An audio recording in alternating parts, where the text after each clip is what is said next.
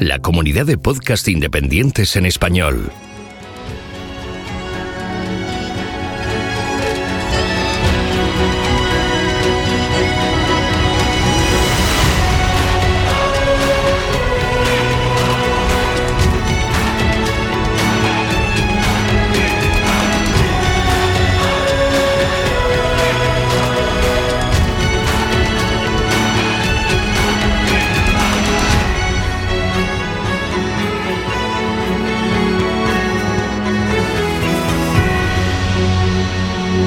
Bienvenido a GeoCastaway.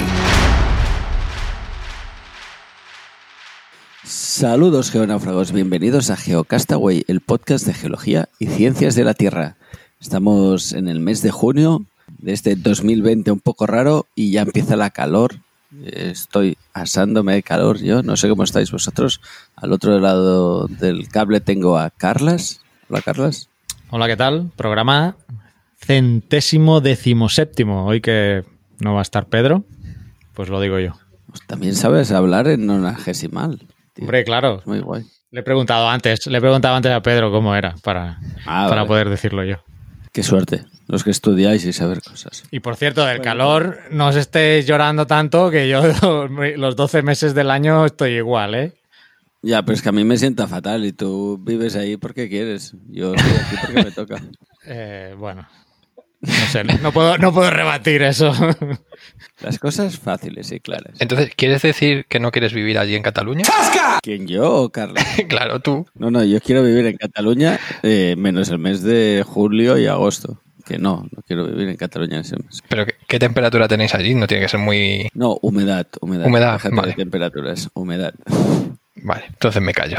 Que de eso aquí no tenemos. Ah, bueno, pues habéis oído que tenemos a Mario ahí, en la llanura Solitaria. hispánica, donde no hay humedad. Nada de nada, además. Tenéis noches frescas. Es que aquí lo peor no es el día, No. sino es la noche. La sensación esta de, de enga- ¿Sabéis? Oh, ahora me ha venido a la cabeza.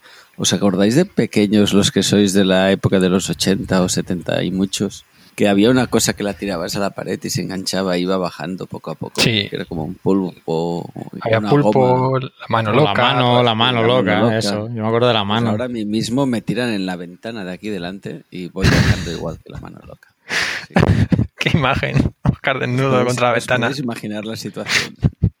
Hay una escena en Ace Ventura donde Jim Carrey eh, hace eso más o menos. Ah, ¿ves? Mierda, tendría que ser operador, ay, guionista de pelis, ya lo veo.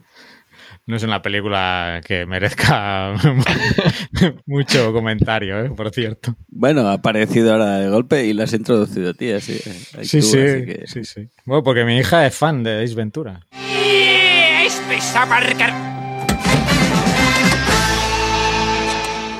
Ah, mira. pues, Mira que es vieja esa película. sí, sí. Cine histórico, ¿no? Clásico ya. Sí, ya es un clásico. Pues bueno, eh, hemos hecho la presentación en nonagesimal. eh, lamentamos que no tenemos a Pedro hoy, pero ya empezamos el periodo de vacaciones y iremos faltando algunos de vez en cuando. Bueno, de hecho es el último programa, ¿no? Ah, ok. Dale, dale, explica. Sí, no, lo eso, que, que estamos en junio y vamos a terminar la temporada en este número para regresar en septiembre. Vuelve a decir el número, que queda muy bien. Centésimo decimoséptimo. Pues este, este número centésimo décimo séptimo será el último de la temporada antes de volver a empezar con... De la décima, ¿eh? Está- de la décima temporada. O sea que empezamos la undécima. Exactamente. Mira, tú sabes ordinales también, ¿eh? Sí, sí, cada vez hablo mejor en nonagesimal. Eh, me está sirviendo en la vida que, que diré, mira, pues hice podcast y me ayudó a, a decir bien los números, que no sabía. Sí, espera, es que me he equivocado. Empezaremos la temporada 12, no la 11, ¿no? Mira si llevamos temporadas. La 11 es esta, la que estamos ahora. Esto va a ser Cuéntame, pero en geología. Sí, sí. Ya cuando Se mi hija sea un poco mayor, me, Cuéntame. me relevará. La- las hijas de Oscar lo relevarán a él y, y también me relevará a mí. Y la de Mario, a, a mi gata le toca. en algún futuro. Iba a decir, Mario, eh, tienes que hacer algo, ¿no? Bueno, la sí, de tengo Pedro. una gata. Ah, mira, la gata puede ayudar, ¿no? Miau. Eh, Esto me han dicho que es tendencia en internet el tema de los gatos. No sé si lo sabíais. Ah, en TikTok. ¿En TikTok también salen gatos? Uy, Sí, hombre. Claro. Tienes No que sé. hacer los TikTok, ¿eh? Eso ya me pilla ya como Mario no muy... está en TikTok, no sabe lo que es lo guay. Bueno, los jóvenes que nos escuchen, que busquéis la cuenta de Geocastaway en TikTok. No hay mucho contenido todavía, pero Iba a decir, hemos colgado alguna cosa. sí, hay algún, algún vuelo en dron ahí, pero vamos a intentar que Oscar, ahora que empieza vacaciones, haga algún bailecito para. Exacto. Es que montar un vuelo en dron en TikTok no. Sí, es bonito, pero aporta algo a la red, ¿no? Tienes que salir y bailar y. Ay, no, bueno, yo veo, veo que vas muy mal, muy mal informado de, de las tendencias de TikTok. ¿eh? No, no, no. Yo siempre en la cresta de la ola, de la nueva información. Sí, sí, como Google Sí, Plus. Google Plus. No, Google Wave. Yo uso mucho Google Wave. Eso sí que es bueno. Bueno, decimos algo de geología, que los que han llegado por la geología deben decir, bueno, esto, este podcast de qué va. Este podcast es de opinión, ¿no? Un podcast de, del día a día. De... En teoría es un podcast de geología y ciencias de la Tierra. Que amigos, si has llegado aquí por eso, no te preocupes, porque ahora voy a comentar un par de noticias que han pasado. Una corta es que una geóloga podría ser la primera humana en pisar Marte. No sé si sabíais eso. La doctora en geología Jessica Watkins, que ahora tiene 32 años y trabaja en la NASA, pues mira, eh, podría ser la primera eh, geóloga y además mujer que viaje a la Luna, a lo mejor en el 2024. Podría ser, que en 2024... Es ya. 2020. No se lo creen bien. ni ellos. Bueno, eh, esto es como Elon Musk, que dice que, que el año que viene ya va a llegar a Marte el hombre. O sea, a ver, si, si llegar pueden llegar, otra cosa es que sobrevivan. O sea, llegar es fácil en teoría. Nada más que tienes que meter mucho combustible y apuntar bien, Atención, básicamente. atención al titular de Mario. Llegar a Marte es fácil. Claro, llegar, si llegar es muy fácil a los sitios. Lo, difícil es llegar con control, sobrevivir y luego ya, bueno, volver ya ni te cuento. Imposible, vamos. Bueno, pero no nos vayamos tan lejos. De momento estamos hablando de que ella podría ser la primera mujer en ir a la Luna, que es el primer paso antes de irse para Marte. De hecho, la NASA tiene un programa ya que se llama Artemisa, que es lo que está preparando, el viaje eh, tripulado a, a la Luna. Pensaba que, que era cosas del PAMIAS, uno de estos. que había montado un, un programa de- para plantar Artemis ahí en la Luna. Seguro que le da propiedades. Puede ser, puede ser. Oye, ¿y sabemos algo de esta geóloga? ¿Se va a llevar un martillo como, como sucedió en la Luna o qué? ¿Van a soltar un martillo geólogo en, la, en Marte? Puedes recoger el que hay allí ya, ¿no? Eso podría ir a buscar Bueno, el sí. que dejaron ahí tirado. Oh, molaría eso, que pillen el que hay tirado en la Luna y que se lo lleve al cabo de cuatro años en Marte. Hay un vídeo O sea, de, de ese momento, ¿eh? De, YouTube, ¿no? de, a ver si me- eh, de Harrison Smith, que fue el geólogo que fue en el Apolo 17 y hizo esa prueba para, bueno, para ver la- el tema de la gravedad y tiró el martillo de geólogo a tomar viento y, o sea, y por allí pulula en la superficie de la Luna. Así que, bueno, no creo que sea fácil encontrarlo. Además, dudo que lo encuentre porque el- la, la misión eh, tiene previsto ir al Polo Sur, en, Mm, en principio. Eh, ¿Polo sur de dónde? ¿De la Tierra, de la No, Luna hombre, no. Al polo sur de la Luna. Estamos hablando del, estamos hablando de que, de que esta chica, de esta geóloga, va a ir a la Luna. Entonces estamos hablando de que va la misión Artemisa planea ir en el 2024 y, y el alunizaje será en el polo sur, don- que no es ¿Y de la donde Luna ya salta a Marte o vuelve para aquí? ¿Cómo va el tema? no de la Luna volverá para aquí porque la misión a Marte todavía queda. Aunque bueno, se han puesto fechas, ¿eh? Para Marte podría ser para el 2030, 2033, no sé. Ahí es mejor pre- preguntarle a Elon Musk y después del éxito que ha tenido y con ya lo que transmitimos aquí del, eh, de la Crew Dragon, que, que está en la misión, en la, en la Estación Espacial Internacional, que fue todo un éxito, la misión tripulada. Y, eh, y bueno, lo siguiente de este hombre es, pues eso, pre- preparar el, el cohete, el, Dejar de, dejar de incendiar cohetes, ¿no? Lo siguiente. hacer. Voy a hacer de populista. Bueno, el Falcon 9 es que estaban probando el, el Heavy, el Falcon Heavy, y pero bueno, no. dado el éxito que tiene las misiones, pues no creo que, que sea un problema, pero bueno, que se está trabajando arduamente en, en llegar a Marte. Que lo veamos o no, bueno, yo creo que sí lo veremos, todavía estamos jóvenes, ¿no? Pero bueno, que no será tan pronto como Elon Musk quiere seguramente. No, pues tienen que resolver todavía lo de la radiación, sobre todo.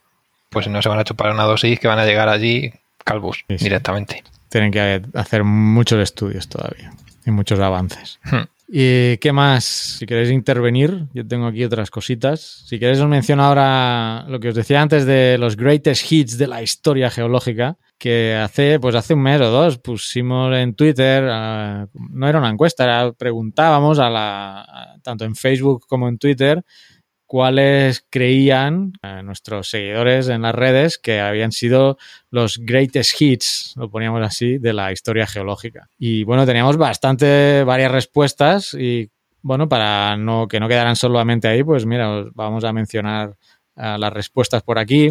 Eh, Daniel eh, Fortesque menciona la gran oxidación, que precisamente quería hacer un vídeo para YouTube de este tema, de la gran oxidación, que me parece muy interesante. Es, eh, es un paseo marítimo, la, la barandilla del paseo marítimo. ¿Esto es el sueño que, que te está afectando? Que arrastra. Sí. Es muy bueno, era muy bueno. En mi cabeza era buenísimo. Tienes que hacer como un, un test antes de, de emitir esos chistes. No sé si cubre, cu- eh, cubren el estándar ¿eh? de, de Geocastaway. Tienes, tienes envidia porque se me ha ocurrido a mí y no a ti. Sí, es eso, es cierto. Lo que voy a decir yo una cosa sobre, sobre este evento.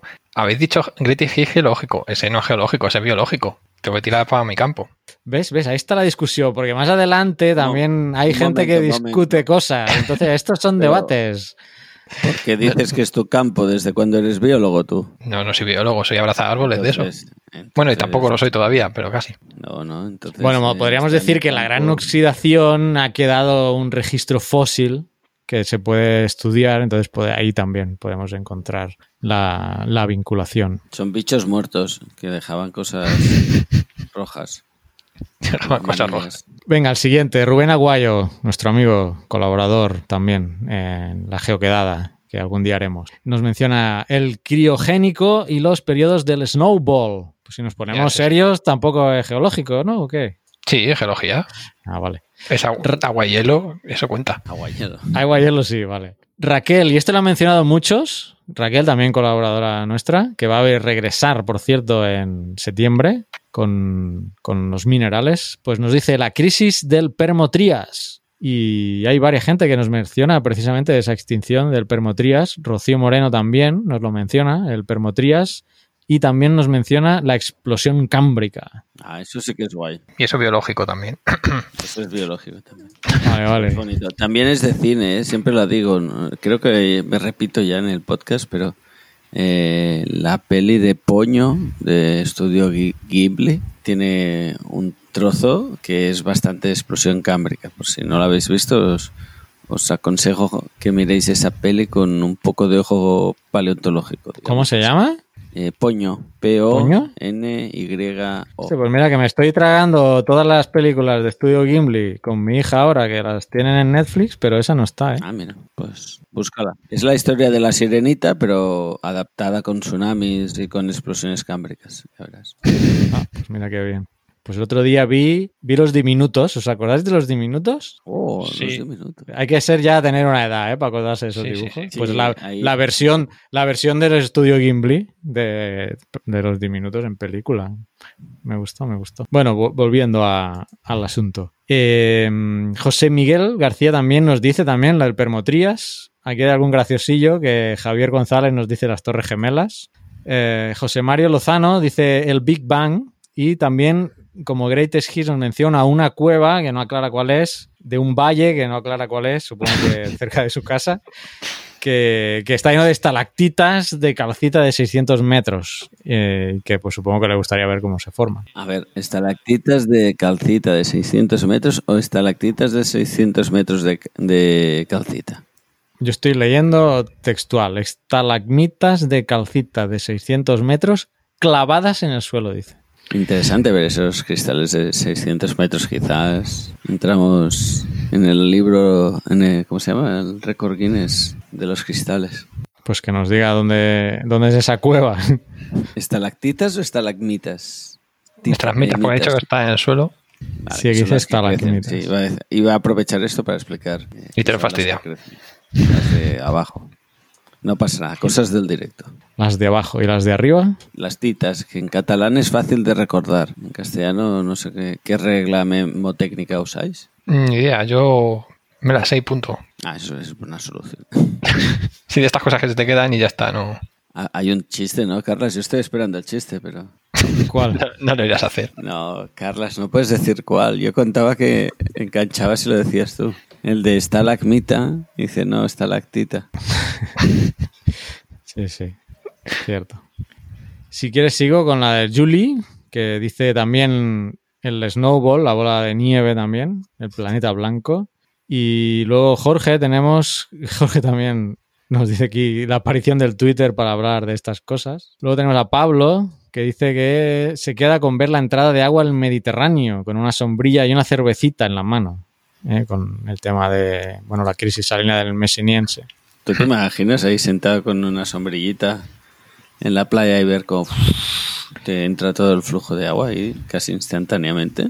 Tendría que ser impresionante, sí, sí. Luego os preguntaré por, por vuestro evento preferido o que os gustaría poder ir si tuvierais esa, esa máquina del tiempo eh, de, de H.G. Wells, que lo ve así de externamente, a ver a cuál evento os gustaría ir. Para terminar, Tierra 366 dice, por mencionar uno diferente, dice la unión de las dos Américas y el consiguiente cierre de la conexión entre el Pacífico y el Atlántico, que provocó bastantes cambios globales. Y luego dice otros dos imprescindibles, aunque no tengamos claras las fechas, la aparición del campo geomagnético y de la capa de ozono, nos menciona aquí. Y luego dos personas más, Sir Daniel y Javier Salas, que nos vuelven a mencionar la gran oxidación, que Mario ha dicho que no es un evento geológico. Y para finalizar he dejado a nuestro amigo Proyecto Geoparque Baleares. Eh, sí, sí, carraspea. Eh, dice, los eventos clave, la diferenciación gravitatoria de las geosferas, el impacto de Teia, el bombardeo pasado, pesado terminal y el impacto del pérmico triásico con sus efectos tectónicos respectivos. Sumaríamos la aparición de la vida, la gran oxidación, la explosión del cámbrico. No sé por qué habla la, la, aparición de la vida y luego me regaña aquí que dice que el Big Bang no es un evento geológico. Eh, porque bueno, cuando planteé la pregunta daba algunos ejemplos yo y ponía el Big Bang ¿no? como evento geológico. Dice que no, que no es un evento geológico. No, pues no había rocas ni nada. Pero luego menciona la aparición de la vida. Hombre, la aparición de la vida, si te agarras a alguna de las hipótesis estas que se forman las estructuras protocelulares en, en, la, en, arcillas y todo eso, puede ser un evento desencadenado por la geología. Pero es que si, os, si nos atamos a eso, luego os voy a dar muchas alas y no, no tengo ganas. Hombre, podríamos decir que sin el Big Bang no existiría nada más, o sea que... Así es. Y el último, que se me olvidaba, Efraín dice la formación de la cordillera bética. También interesante. Bueno, vuestro turno. Si tuvierais esa máquina que describió H.G. Wells y pudierais tirar atrás y atrás y atrás en el tiempo e ir viendo cómo uh, cambia vuestro exterior de, en la nave del tiempo, ¿hasta dónde os gustaría ir y qué evento os gustaría ver? Yo por mi parte la apertura... Geológico, geológico. Yo por mi parte la apertura del, del Atlántico, para ver cómo se, se, se separaban lo, las dos zonas, los dos hemisferios y sobre todo lo, los cambios que conllevó en la, en la fauna de la época. ¿Y a ti, Oscar? Y yo claro, no. estos son eventos que duran muchos millones de años, pero bueno, como tenemos esa máquina que decía, podemos acelerar el tiempo y, y poder pasar en cámara rápida.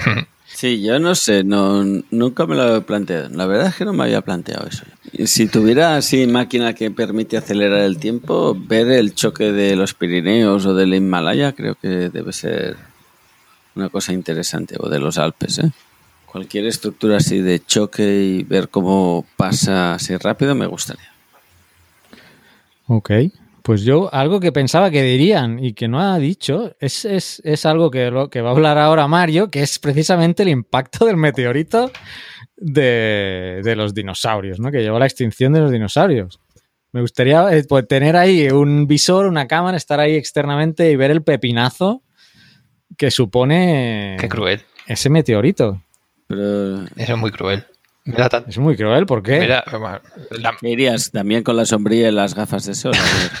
Hombre, tampoco sería el plan, pero no sé, nos daría curiosidad ver cómo, de dónde vino ese meteorito, qué tan grande era. Bueno, que se sabe ya bastante bien, pero bueno, verlo, verlo venir, estar allí en el exterior, flotando en el espacio y ver cómo se ve en el meteorito y ¡boom! Y luego acelerar en cámara rápida el proceso y poder ver si realmente fue el meteorito o las traps del decán. ¿Eh, Mario? Explícame eso. Muy bien hilado ahí. Explícame eso, porque así además saldríamos de dudas. Es un maestro de la comunicación. Sí, sí, sí. Aquí lo tenemos, aquí. Y no ha hecho el máster. Si llega a hacer el máster, madre mía. No, no, pero lo he- no, no he dicho esto para enlazarlo con lo de Mario. Realmente me gustaría poder estar y ver ese meteorito. Pero da la casualidad que últimamente están saliendo estudios a punta pala del, bendito meteorito. ¿Y cuál es la última que tenemos? Sí, pues llevamos todo el. Yo creo que todo este año están saliendo cada. Te diría que hay uno por mes casi de, sobre el evento KPG. Y nada, el último que ha salido Están por. luchando contra el COVID, ¿no? Están a, bien- a ver quién saca más papers, ¿no? Sí, están en casa, se conocen lo- los revisores. Bueno, está- estaba buscando mi libreta aquí y veo que comentamos lo del peor, a- que en- no sé si fue el mes pasado precisamente, que había salido el estudio en Nature Communications que habían calculado el ángulo de impacto y se llegaron a la conclusión de que había sido en el peor ángulo posible. Ah, es verdad. Esto lo comentamos El- el mes, esto lo comentamos el mes pasado. Sí, y un poquito antes salió el de la. El de la. que se hizo un estudio con testigos de estos de sondeo, de oceanográficos, que, y, estudiando la fauna marina y lo- los cambios que hubo de fauna antes y durante el evento. Antes de ese no recuerdo el que salió también, pero salió otro también. Y el último que ha salido es el, el que, según ellos, no, no hay lugar a dudas y es el evento del, del asteroide el que provoca la, la extinción final, que está publicado en Proceeding of the National Academy of Science y está escrito por Alessandro Chiarenza y otros, entre ellos está Philip de Magnon y eso, o sea que son, son gordos en, en esto. Y estaba el- también Brusate el otro día defendiéndolo, como que para él no le, no le quedaba dudas, con todos los últimos estudios que como que es el, asteroide el que provocó la, por fin la, la extinción. Así que según pone el, por lo que me he leído en, en el artículo, eh, han utilizado modelos de nichos ecológicos que no se suele hacer muy a menudo, no se había hecho hasta, o no se estaba haciendo hasta hace poco. Y daban por hecho que con el impacto se, se provoca la extinción de todo y la perturbación de todos los nichos de donde vivían dinosaurios no avianos, porque como recordáis solo sobrevivieron algunas aves, no todas, que son las que las que lo han evolucionado a partir de, de esas tenemos Las gallinas. las gallinas entre ellas. Sí, además es que es curioso porque se supone que los que sobrevivieron, los dinosaurios avianos que sobrevivieron, eran pues así, de tamaño pequeño, que no eran voladoras y que comían grano, que no eran, no eran animales que, tuviesen una alimentación muy variada o que volasen o lo que sea. Y a partir de ahí se volvió a, a resurgir toda, toda la filogenia que tenemos actual de, de aves. Y nada, el, según el, el estudio han estado analizando los, las emisiones de, sobre todo de sulfatos a la, a la atmósfera a través del, del impacto del meteorito, que este es- también es un estudio que salió hace unos meses que, que subía una burrada los, los datos de sulfatos que se habían emitido durante el impacto, que eran de una magnitud de, gigatoneladas lo que se había mandado a la atmósfera y que superaba con mucho con las, emisiones de, de gases de los, de los volcanes del Deccan que, que según el estudio este están como dan a entender que están mal datados o que son posteriores o no tan sincrónicos como se pensaba con el evento. Así que dan todo pistas como dando a entender que fue el impacto el que provocó la, lo que sería la, extinción total y luego que la, el, volcanismo, el vulcanismo lo que ayudó fue a, a recuperar la fauna antes, porque eh, se han encontrado entre las capas de, de, los de, los pulsos de lava que hay, porque como esto no fue solo un pulso de lava y ya está, sino que hubo, hubo, varios, y se ha encontrado que en la misma zona de donde había vulcanismo se recuperaba rápido la, la fauna entre evento y evento, o sea que como que no eran tan malos como los pintaban y que ayudaron a, a que el clima después de, del impacto del asteroide se recuperara antes que nos, no estuviese tan frío como se esperaba y daban unas fechas a lo mejor en, como en un millón de años o algo así que se había recuperado bastante los ecosistemas. Así que yo os, os recomiendo que lo leáis si os interesa el tema porque supongo que iremos a hablar durante las próximas semanas o los próximos meses mucho de, de, este tema. Hasta que salga otro, ¿no? Sí, lo que pasa es que Seguro. últimamente todos le están dando la razón a- al asteroide. Entonces, ya veremos a ver por dónde sale la cosa. Porque yo era más. La verdad es que yo era un poco escéptico al- antes de leerlo. Yo soy de los que pensó que no es solo una causa normalmente lo que provoca un- una, algo así. Y daba por hecho que los, que los ecosistemas estaban est- estresados por culpa de del vulcanismo y todo eso. Y que ya el meteorito era el como el colofón. Como diciendo, mira, ya de, de esta no salimos.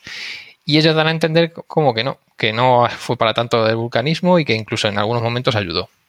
Así que a ver, a ver si sacan otros, otros modelados mejor que tengan sobre todo en cuenta la parte del océano, que aquí no lo han tenido muy en cuenta, solo cambios de temperatura y eso, pero no, no han modelado nichos de- del océano profundo ni nada de eso. Así que a ver si tenemos suerte y en, en un añito o menos nos sale algo que nos apuntale esto o que nos lo tire. Muy bien, sí, vamos a esperar y seguro que salen más cosas. Pero bueno, por lo que comentas, casi todos los nuevos estudios eh, pues le dan, le van dando la razón o decantando la balanza hacia, hacia el meteorito. De Chicxulub, ¿cómo era? Chicxulub. Nunca he aprendido a pronunciarlo, eso Tú que vives en la zona no tendrías que tener Es más verdad. claro, Carlos. Chicxulub, Chicxulub.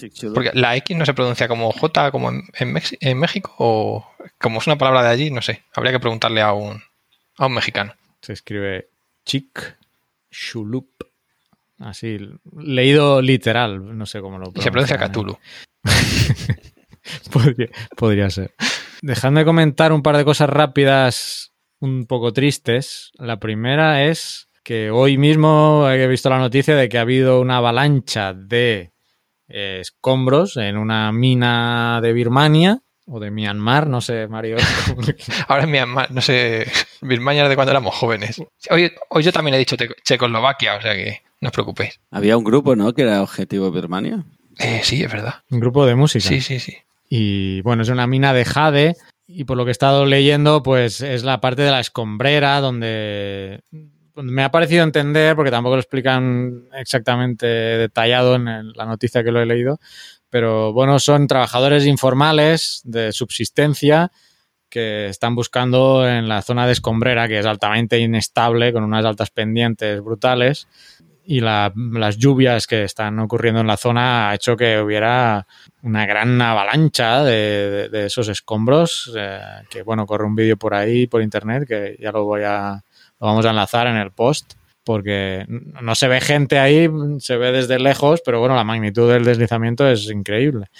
Y pues llevan más de 100 muertos y es posible que, que aparezcan más todavía, ¿eh? porque no, no, se, mm, no se sabe ni la gente que estaba trabajando ahí, porque como eran de forma informal, Además, comentábamos con Mario antes que, que la- en la zona a veces se los tienen las mafias ahí, los, los traficantes sacando ese jade. Y, o sea, una situación totalmente pues, anormal y, y que va, y que va a ser difícil saber realmente cuánto cuánta gente había ahí. No sé si teníais alguna información más. No, lo único eso que, que tanto el jade como el ámbar de allí de, de Myanmar se utiliza para, para sufragar a, a los señores de la guerra, de las drogas y todo eso. Y últimamente se está poniendo muy, la- sobre todo la comunidad paleontológica lo, lo hemos estado viendo estos meses, que están muy en contra de que se publiquen a través de, a partir de los resultados de- del ámbar de allí, que se publiquen en revistas porque da pie a que la gente vaya a comprar allí ese ámbar y que se tenga explotada a, a las personas que están trabajando en, en condiciones, pues como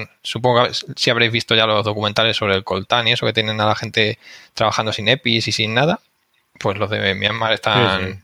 igual o peor porque encima debe ser bastante complicado estar excavando una zona con tanta humedad relativa, con tanto calor continuo. Eh, Esto creo que se ha provocado porque ya está en época de monzón. Mm. O sea Sí, que- sí, sí, en época de lluvias. De hecho, la noticia menciona que lamentablemente estos accidentes son habituales en el país. O sea que en esta época de lluvias el suelo se satura por las eh, del agua- de agua, de, de las cantidades de lluvia que caen y como decía antes, esas laderas totalmente inestables donde estas personas están rebuscando estas piezas ahí de jade y de ámbar, pues se vienen, se vienen abajo. Y dice aquí que el año pasado ya murieron 54 personas en otro eh, corrimiento de tierra también en, eh, en otra en otra mina diferente, pero también de la misma región. Aquí dice de Pacant. que debe ser la zona donde quizá hay más abundancia de, de, de jade y de, y de ámbar. Y vaya, que, que no es algo... Serán los datos oficiales y luego vete tú a saber cuánta gente más muere en operaciones así que sean todavía más, más ilegales. Que... Sí. Y la otra noticia triste es que nos hemos... Bueno, esta noticia es de esta semana, 30 de junio, o sea, sí, estamos grabando ahora eh, 2, 2 de julio. El 30 de junio salió una noticia referente al, al IEO, al Instituto Español de Oceanografía, que, bueno, que ha, donde ha dimitido toda la cúpula y, tiene serios problemas de, bueno, de, de, solvencia, ¿no? Aquí menciona que no pueden ni comprar pegamento, que los barcos de investigación no pueden salir a navegar porque no hay combustible, hay órdenes de paralizar todos los gastos, a pesar, dice, de que hay millones de euros de excedente. Parece ser que tenían que el presupuesto no lo no llegaban a, a gastarlo, entonces bueno, todo un manejo de la institución que parece que, que, ha sido totalmente pues mal llevada. Y esto está en un informe que se puede consultar por internet, que es un informe de diagnóstico de la crisis del IEO y propuestas de actuación mmm, realizado por un grupo de trabajo del, del IEO donde se explica todo, todo, todos los problemas que tiene el IEO y, y, posibles soluciones. Y bueno, de aquí mandar un saludo a nuestras amigas colaboradoras en Geocastaway, que os recuerdo que pues tenemos unas compañeras del IEO que nos preparan algunos semanales hablando de, de las exploraciones oceanográficas, ¿eh? de Sire, Olga y Nieves, y mandarles un abrazo y espero que todo vaya bien. En principio, en septiembre volverán a estar con nosotros aquí planteándonos temas nuevos. Así que, pues, un abrazo y a ver si se soluciona este tema de, del IEO, que parece ser, pues, una mala gestión. Eh, el mismo día que salía la noticia esta, si no recuerdo mal, eh, al día siguiente ya salió que ya habían nombrado un nuevo director, o en principio el departamento, el Ministerio de Ciencia se metía ahí para ver si saneaban la situación o, o a ver, a ver si hay resultados, porque una cosa que hay claro es que eh, hace falta investigar, sobre todo en tema de océanos, y el IEO tiene un equipo súper interesante eh, y, que vamos, que para conocer se tiene que, que saber, ¿no? Un poquito, ¿no? ¿Cómo era? Para saber hay que medir, hay que hacer batimetrías. Pues nada, que, que deseamos que todo siga bien y que, y que puedan seguir sus estudios para adelante. Uh -huh. Pues eso. Y nada más. No sé si teníais algo más. Ah, bueno, yo tenía una noticia, pero ya es tarde. No sé si queréis que la comente. Lo del copal de Madagascar. Sí, dale. dale. Para fi finalizar con la intro. ¿Qué es el copal de Madagascar? Uh, bueno, ha sido una noticia. Y qué pena que no está Mario. Por, ay, perdón, Pedro. Mario no está. Pero Pedro, porque, bueno, esa vez... Estás echando a Mario, ¿no? Sí, en, en directo, ¿no? Qué pena que ya no tenemos... ya vas a entender por qué digo lo de Pedro. Pero no, no, que Mario también le va a interesar, hombre. Mira, eh, el copal parece ser, o bueno, resulta que es, es una resina, eh, pero Mario me decía que es, se considera que es entre un ámbar y una resina. Sí, ¿no? es como la, el paso interme intermedio. Es el principio uh -huh. de, la mete, de, la, de la metamorfosis, ¿no? De, sí, como en el petróleo, el querógeno y todo eso, ¿no? El primer paso del petróleo es el querógeno o algo de eso. Metamorfismo de bajo grado, el que no le gusta. bueno, se suponía, se suponía que esta, este copal tenía. No se, no se sabía bien. Tengo notas dispersas aquí a ver si puedo construir la historia decentemente. Se consideraba que podía tener desde centenares de años hasta millones de años esta resina. Imagínate no tú. La, mal, la, horquilla está. La escala. Millón arriba, millón abajo es. Por eso que imagínate. Entonces, esta resina que procede de una planta que se llama técnicamente Hymenaea verrucosa, pues contiene, contiene en su interior, contenía, a veces tenía piezas atrapadas y también uh, semillas o uh, uh, insectos, cosas atrapadas, ¿no? Y se estaba, la estaban vendiendo desde, desde zonas de Tanzania, China, India, o sea que la tenían hasta como piezas, piezas de museo. Entonces llega, llega este estudio y empieza a analizar y ve que esta, esta resina tiene una antigüedad de 300 años, ¿vale? no, no, sé por qué antes no se había datado bien, porque aquí solo mencionan que con los estudios de carbono 14 ya, ya han podido da, datarla. Es un estudio eh, publicado en la revista Plus One, ¿vale? Y, y llevado por Xavier Del Clos del Instituto de Investigaciones de la Biodiversidad de la Universidad de Barcelona. Oye, pues si le hicieron carbono 14 es porque sabían más o menos la fecha que iban a sacar. Porque si tenía fechas de un millón de años, carbono 14 no utiliza. Claro, es que no, no menciona o no he sabido ver eh, porque, por qué ese intervalo tan, tan amplio. Pero es que la cuestión es que entonces en el propio estudio aconsejan que cuando ya encuentren, cuando encuentren una pieza de estas, que empiecen a datarlas ya con, con carbono 14. Y además, el problema que viene derivado de esto es que imagínate que se están considerando piezas que a lo mejor tenían millones de años, las tienen en un museo ahí, y ahora, ahora eh, ¿qué valor van a tener?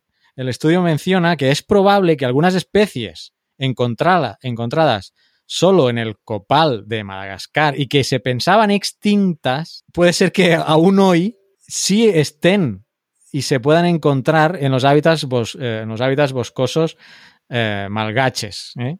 que no se consideraban en, en el momento que, se descubrió como sus hábitats naturales, pero ahora acotando el tiempo dijeron, ah, pues es que a lo mejor esto viene de aquí, esto ni, ni, está extinguido.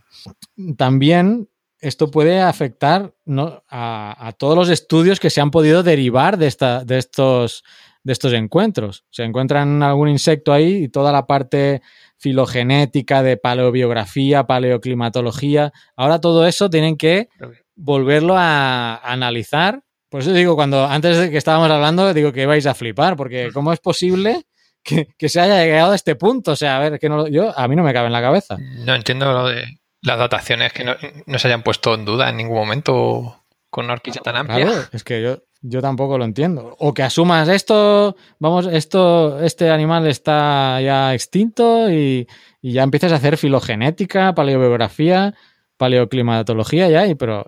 Sí, cómo se llega a eso sí que lo entiendo. Lo que no entiendo es que se dé por hecho la, la, datación, porque claro, tú si coges varios artículos, te dicen, imagínate, un grupo de hormigas de Madagascar que están todas datadas con el ámbar este falso de hace un millón de años. Tú te puedes hacer filogenias porque todos los artículos te ponen que están datadas en, en eso, y a no ser que un biólogo no se va a poner a mirar si están bien hechas las dataciones o no, va a ver si está bien descrita la especie, va a ver todo eso, digamos que de la otra parte se va a fiar de los, de los geólogos o de la persona que lo date. Y él hace la filogenia y le sale a lo mejor. De los geólogos es error.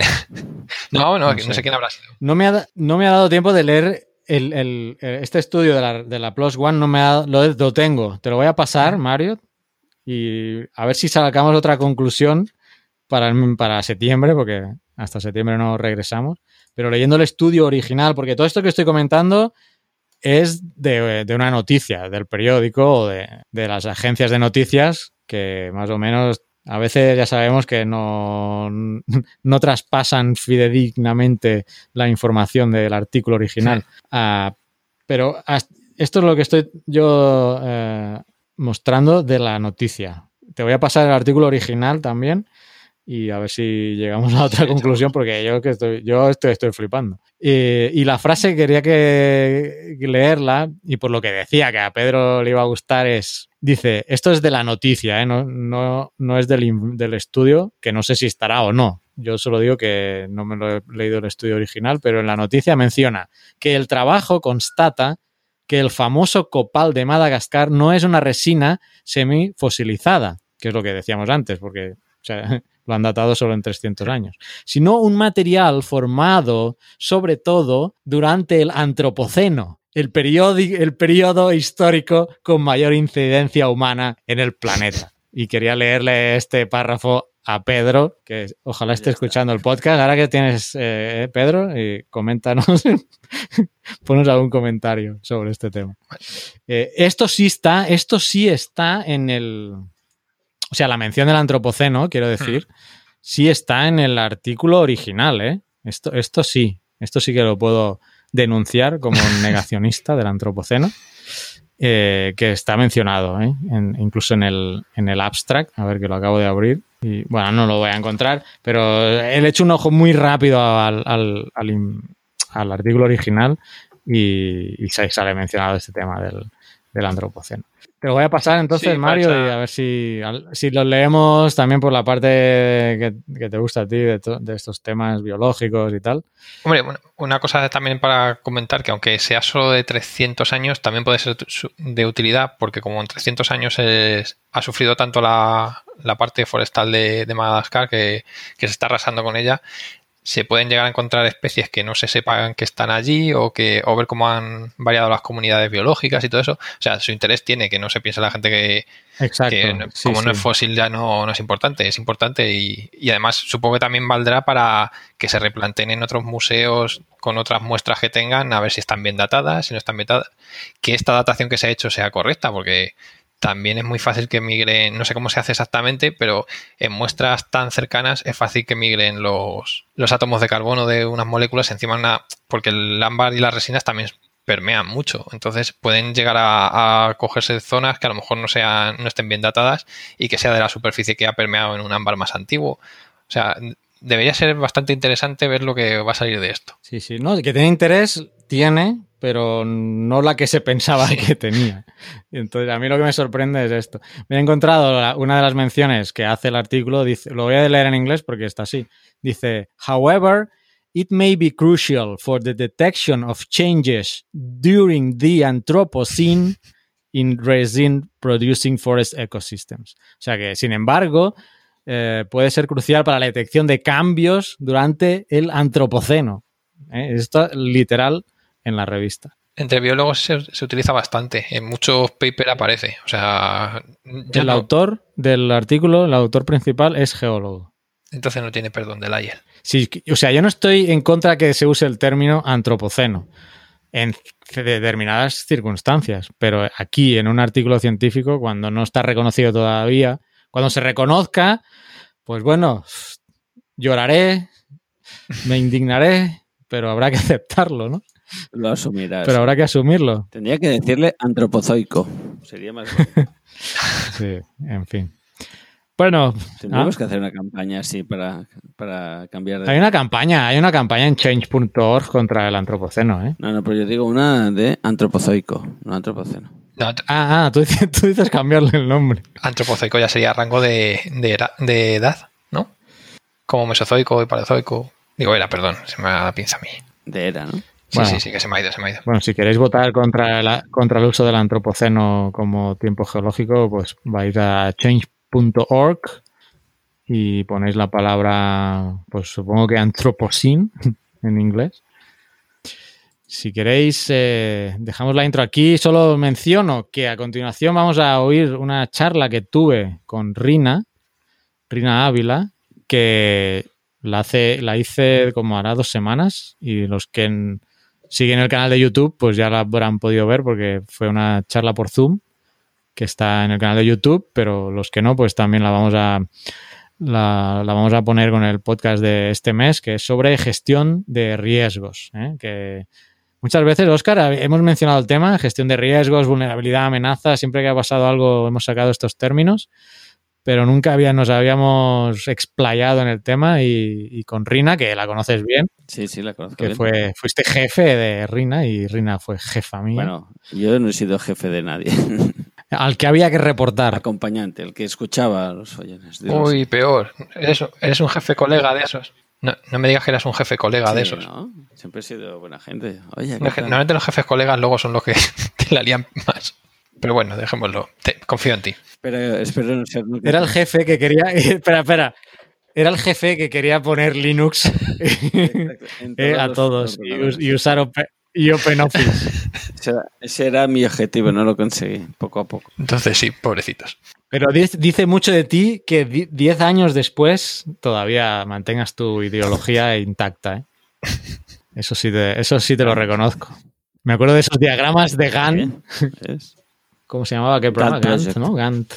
Aún, aún lo tengo instalado en el ordenador del curro. Mira. Yo lo hago en Excel ya, los cronogramas. Así va, así va el mundo, con la gente haciendo cronogramas en Excel. De hecho, Excel es el software por excelencia de las empresas. Le quitas el Excel y el 99% de los procesos yo creo que se paran. Se paran. Yo creo que se para. Mira, el coronavirus ha parado la, la economía, pero quitas las hojas de cálculo, para no decir un Excel, sino No, no, Excel. quitas las hojas de cálculo. Es Excel. Y- Olvídate de la- del resto. Digo por el volumen de, de Excel que hay, no, no, que, que hay algún loco que todavía utiliza LibreOffice. Sí, sí, Y lo que llegan a hacer con Excel, ¿eh? ¿No? de todo. Cualquier problema, sí, yo ahora hago una hoja de cálculo y lo calculamos, ¿no? Hmm. Siempre es el salvador. Sí, Mira, yo uso Excel para hacer los cálculos de caudales, para hacer las distribuciones de Google de precipitaciones, cálculo, ¿no? eh, etcétera, etcétera. No, no, Excel. ¿Cuánto Gantt? Vamos a cerrar el, el- el comentario. Vale, pues nada, os dejamos con Rina, que seguro que aprendéis mucho y la charla os parece muy interesante. Y, y eso, comentamos un poquito de riesgos y geología también, ¿no? En el fondo la geología ya te- van a asociar los riesgos. Sí, las amenazas naturales y todo lo que conlleva el riesgo, amenazas, vulnerabilidades y todo, todo el ciclo de gestión de riesgos. Además, Rina tiene la maestría en, en desarrollo local también, o sea que tiene una visión, es arquitecta por otro lado, trabajó con geólogos, o sea que tiene la- una visión, visión integral. No, pensaba que ibas a decir holístico. Ay, holístico. Ah, te ha fallado ahí la palabra. Pero esa, fra- esa palabra es que se puso de moda, ahora ya... Ya no se ya- dice, ¿no? Sí se dice, pero que ya está asumida, ¿no? Ya no suena como que dice este culto. Porque aquí ya está rematadamente usada esa sí, palabra. de hecho, si, si ves esa palabra, sinergias y dinamizar, es que te van a soltar un rollo tipo coach que te lo vas a tragar entero, vamos. Por eso no lo he dicho holístico, porque la charla no es ninguna, ningún palo. Casi se nos olvida, pero suerte que tenemos a Mario aquí a nuestro lado, que nos ha recordado que estamos eh, llegando al verano y el verano es sinónimo de Geocast verano. Eh, ¿Qué os pedimos siempre en verano? Pues que nos mandéis fotos geológicas. Eh, no, no hagáis como Ingeonodo que manda fotos que hacen rabia, sino mandad fotos chulas de estas que se vean afloramientos que tengáis cerca de vuestra población o, o donde vayáis a pasar las vacaciones, eh, fotos de algún viaje que hagáis con un interés geológico. Y como siempre os animamos que las colguéis con la etiqueta Geocast verano 2020 porque como estamos en 2020 pues 2020 así que eh, la etiqueta propuesta es Geocast verano 2020 En Twitter y en Instagram. Y en TikTok, Y en TikTok, a ver quién. A ver, en TikTok se puede mencionar. Sí, en TikTok, si hacéis vídeos, también. Mencionad a Geocastaway en TikTok. y, y- Y- y lo- que salga un vídeo también ¿no? Los que envíen por TikTok van a tener premio seguro, creo yo. ¿eh? bailando. Hombre, yo puedo ponerme de- delante de un afloramiento y bailar un poco. Ya, pero tú no puedes participar. Hombre, tío, sí. claro. Te, te puedes poner bigote o algo y simular. Sí, me voy- me voy Sí, a te dis- disfrazas, que en TikTok se lleva eso. Pues eso, hashtag geocastverano 2020 en las fotos, tanto en Twitter como en Instagram. Y haremos el sorteo pues en septiembre, si alguno... En octubre, ¿no? Porque a veces en septiembre hay gente todavía que está mm, Sí, tomando sí, las haré una vacaciones. semanita en septiembre, o sea que dame tiempo. Entonces haremos el sorteo en octubre, o sea que imaginaros el tiempo que tenéis y, y, bueno, ya, ya veremos qué sorteamos. Siempre, eh, ahora no tenemos el qué, pero ya saldrán cosas. De hecho, todavía tenemos lo del sorteo del año pasado, que no se han reportado los ganadores. ¿Esto qué es? ¿Eh? Reportaros, no quiere... Aquí tengo el... el no lo digas muy fuerte, que a lo mejor lo han reportado y yo me he olvidado. ¿eh? Aquí ahora me da miedo lo que... No, pues que tengo el que igual, ¿eh? me traje el corte geológico del cañón del Colorado en un póster súper chulo que lo tengo aquí todavía para entregar. Y ahora no encuentro la lista de los que ganaron, pero como son gente que enviaron las fotos, los voy a, los voy a escribir directamente a, a las redes sociales para ver qué, qué pasa, que no se han reportado, para que nos den la dirección y enviárselo. Ah, eso. Entonces, pues eso, el concurso está en marcha desde ya. Desde ya. Haced vuestras fotos y nos las enviáis. Y nada más, eh, en principio volvemos en septiembre, que paséis pues felices vacaciones, aquellos los que pues las hagan y los que no, pues que les sea, que les sea leve. Si en este tiempo podemos y queremos, pues ojalá a ver si colgamos algún material extra, pero en principio nos vamos a tomar un tiempo hasta septiembre para regresar con la 12 Duodécima, mira, mira, mira Vas a decir duodécima. doceava, ¿eh? Iba a decir doceava, ¿eh? Y est- estoy sintiendo los rayos de Pedro cayendo del cielo. Pues eso, Doceava, Para- doceava temporada. Pues eso, la duodécima temporada. Que lo paséis bien en julio y agosto, allá donde estéis llegáis. Igualmente a los dos. Y ya, pues ya nos seguimos hablando por, por Twitter, supongo. Y por TikTok. Que nos baile Por Oscar. vídeos de TikTok. Vamos a enviarnos Sí, que. Oscar va a hacer unos bailes, ¿no? ¿No, ha dicho que sí? Sí, sí, Sí, y flexiones, os decía también. Ahí y burpees de esos, que no sé lo que son, pero es una cansa. Cuelga cosas muy raras en TikTok aún. Bueno, empieza a subir la música, ¿eh? Adiós. Hasta luego. Venga, adiós.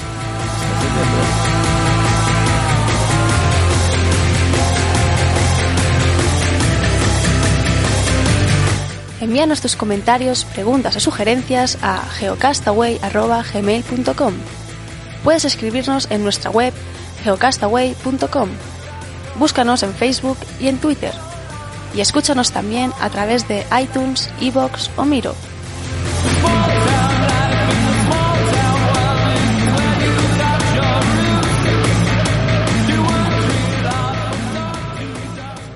Bien, saludos amigos. Hoy estamos en una nueva charla. Eh, si todo va bien, va a estar en YouTube y va también a estar eh, formando parte del podcast mensual. Hoy estamos con Rina Ávila, ella es arquitecta y experta en gestión de riesgos y desarrollo local. Y también pues tengo el honor de decir que he trabajado con ella aquí en El Salvador en, en varios proyectos. Bueno, en un proyecto muy grande que podrían ser muchos proyectos en uno solo. un programa, ¿no? En, en temas de, de cooperación hay programas, proyectos y estábamos en un programa que incluía muchos proyectos. Eh, hola Rina, gracias por estar aquí. Hola Carla, gracias por invitarme y sí, eh, hemos tenido el placer de, de convivir en el trabajo, ¿verdad? Y, y aprender juntos en este tema. Sí, sí, un tema que no lo he mencionado, pero lo- vamos a estar hablando de, sobre todo, gestión de riesgos, ¿no? Y, y un poco el desencadenante ha sido lo que ha pasado en El Salvador. Rina es salvadoreña también, bueno, también. Puedo decir también, yo también soy salvadoreño, tengo mi nacionalidad. Ah, Y a raíz de lo que ha pasado con la tormenta tropical Amanda, eh, pues se ha, ha vuelto a aflorar todo el tema del- de la gestión de riesgos, ¿no? Y, y habíamos hecho conversaciones por WhatsApp y digo, mira, tenemos que llevar esto al podcast y, y tratar el tema ahí, ¿no? Un tema que yo en varios podcasts con Oscar eh, los- lo he sacado, lo hemos comentado muy por encima, hemos hablado someramente del tema pero nunca creo que, pues, como vamos a hacer ahora, más extendidamente y, con una persona que, que lo ha tocado de diferentes ángulos, eh, como, como tú, ¿no? No solo desde la parte fisicalista, que luego vamos a hablar de ello, en el sentido de estudiar la amenaza como tal, como hacemos los geólogos, que es lo que hago yo, porque yo solo veo una parte de- del asunto, que sería estudiar la amenaza, sea la inundación, sea eh, la sismicidad o el vulcanismo. La sismicidad, bueno, también se puede estudiar, aunque no se puede prever cuándo va a haber un sismo. Pero quizá lo más claro es la inundación, un deslizamiento, una erupción volcánica. Y entonces, pero la gestión de riesgo es mucho más, más amplia que, que solo eso. Y quizá podríamos empezar por ahí, definir un poco cómo interpretas tú o cómo definirías tú la, la gestión de riesgos. La palabra gestión viene de administración, ¿verdad? Entonces es eh, eh, esto eh, es bien amplio. La connotación de gestión de riesgo es administrar el riesgo. Y para administrar el riesgo hay que entender qué es el riesgo, ¿verdad? Y el riesgo es, es, es una probabilidad de que suceda algo, que venga una amenaza, una amenaza que impacte en un punto vulnerable y suceda algo. Cuando sucede y se configura, es el desastre. Entonces, la gestión de riesgos, pues, es administrar esa probabilidad de riesgo y eh, eh, comprenderlo. Y la idea es aprender a manipularlo para ver qué tanto lo puedes controlar y poder reducir y evitar desastres. Es una definición así bien coloquial, ¿verdad? Nosotros que nos gustan las matemáticas, tiene una fórmula, el riesgo, de hecho, y así lo manejamos. Y tú lo has mencionado, aunque no lo has expresado como fórmula, pero has mencionado, por un lado, el riesgo propiamente, pero has mencionado amenazas y has mencionado vulnerabilidad, que son las dos variables que componen el riesgo, en forma de, de multiplicación. O sea, la amenaza por la vulnerabilidad da el riesgo, ¿no? Y esa probabilidad que comentabas, que es importante, va asociada a la amenaza, que, bueno, puede una, una, erupción o un terremoto o una inundación, tiene una periodicidad, tiene una recurrencia, tiene una probabilidad. De ahí que esa componente defina eh, la probabilidad en el riesgo. Y la parte de la vulnerabilidad, que me gustaría centrarme más en eso por tu parte, porque la parte de la amenaza creo que la, conoce, la, puede entender todo el mundo, es el fenómeno eh, por sí, ¿no? Y desde el punto de vista geológico es el que estudiamos. Yo estudio la inundación, la probabilidad de que una zona se inunde y en qué extensión, la probabilidad y la, la cantidad. Pero la vulnerabilidad es otra cosa mucho más compleja. Eh, explícanos un poco más ese tema. De la... En ese ejemplo, sí, voy a, voy a retomar el, ejemplo que, estás, que tú trabajas mucho en inundaciones. La inundación eh, vendría siendo la amenaza, una amenaza eh, hidrometeorológica, ¿verdad? Porque está asociada también a la, a la caída de lluvia, la cantidad de lluvia que cae y a otros fenómenos. Esa es la amenaza la inundación es pues el desborde de un río y no es lo mismo que eh, un río se desborde en un sitio donde no existan eh, eh, personas, donde no existe una urbanización, donde no existan casas, no pasa nada, se pasa llevando la naturaleza, o sea, árboles. Pero si está, si es un río urbano y se desborda, entonces, y las casas están en las zonas inundables, esa es la vulnerabilidad, es como el punto débil. En ese caso, eh, la vulnerabilidad asociada a la ubicación pudiera estar asociada al estatus socioeconómico de, la casa, o sea, si la casa es fuerte, si la casa es frágil. Eh, eh, la vulnerabilidad es otra, otra palabra es, que tiene una connotación bastante amplia, pero bastante amplia. Y es bien difícil concretizar hay muchos esfuerzos, ¿verdad?, de que quieren mapear vulnerabilidad y caracterizar vulnerabilidad, pero tenés que todavía delimitar aún más, porque hay vulnerabilidades sociales, vulnerabilidades físicas, institucionales, estructurales. Entonces, la gama de vulnerabilidad es bien amplia. Y por eso la complejidad, ¿no?, de calcular una vulnerabilidad. Porque al final, si yo hablaba, de, hablaba antes de la fórmula matemática, eh, tiene que haber alguna manera de cuantificar esa vulnerabilidad. Y ese, ese es un reto mayúsculo, y lo digo, y tú también lo puedes decir por, experiencia, eh, que es mucho más difícil que calcular la, amenaza. Eh, lo que sí es clarísimo es que, como decía antes, la fórmula es amenaza por vulnerabilidad. Y lo que está claro es que algo multiplicado por cero es cero. Eso es impepinable. Así que si consigues reducir la vulnerabilidad a cero, no eh, existiría el riesgo, que es lo que has dicho tú. Si no hay nada expuesto a, que se inunde, no hay riesgo a que sufra daños. Eh, claro, llevar la vulnerabilidad a cero en una zona urbana es, mm, es, muy complejo. Pero lo que también yo explico a la gente es, cuando a veces hacíamos las presentaciones y con esta sencilla fórmula, eh, es mm, para tener riesgo cero, o la amenaza es cero o la vulnerabilidad es cero. Si tú tienes un volcán como el que tengo aquí atrás, bueno, esto es una imagen, pero realmente imaginaos que es de verdad porque más o menos a esta distancia estoy del volcán. Eh, pero el volcán es la amenaza. en este caso, ¿podría yo reducir esa amenaza a cero? La actividad del volcán es la amenaza. bueno, la actividad sí, o sea, la probabilidad de que haya una erupción en este volcán yo no la puedo reducir, no puedo actuar sobre esa amenaza. Pero sí, en cambio, podría actuar sobre la vulnerabilidad. O sea, de cara a efectos prácticos, ¿no? De cara a, los tomadores de decisiones, eh, yo creo que es más factible entrarle a la vulnerabilidad que a la amenaza. Sí, es más manejable. Tu vulnerabilidad es tu ubicación, que estás ahí cerca, estás en el sitio de impacto.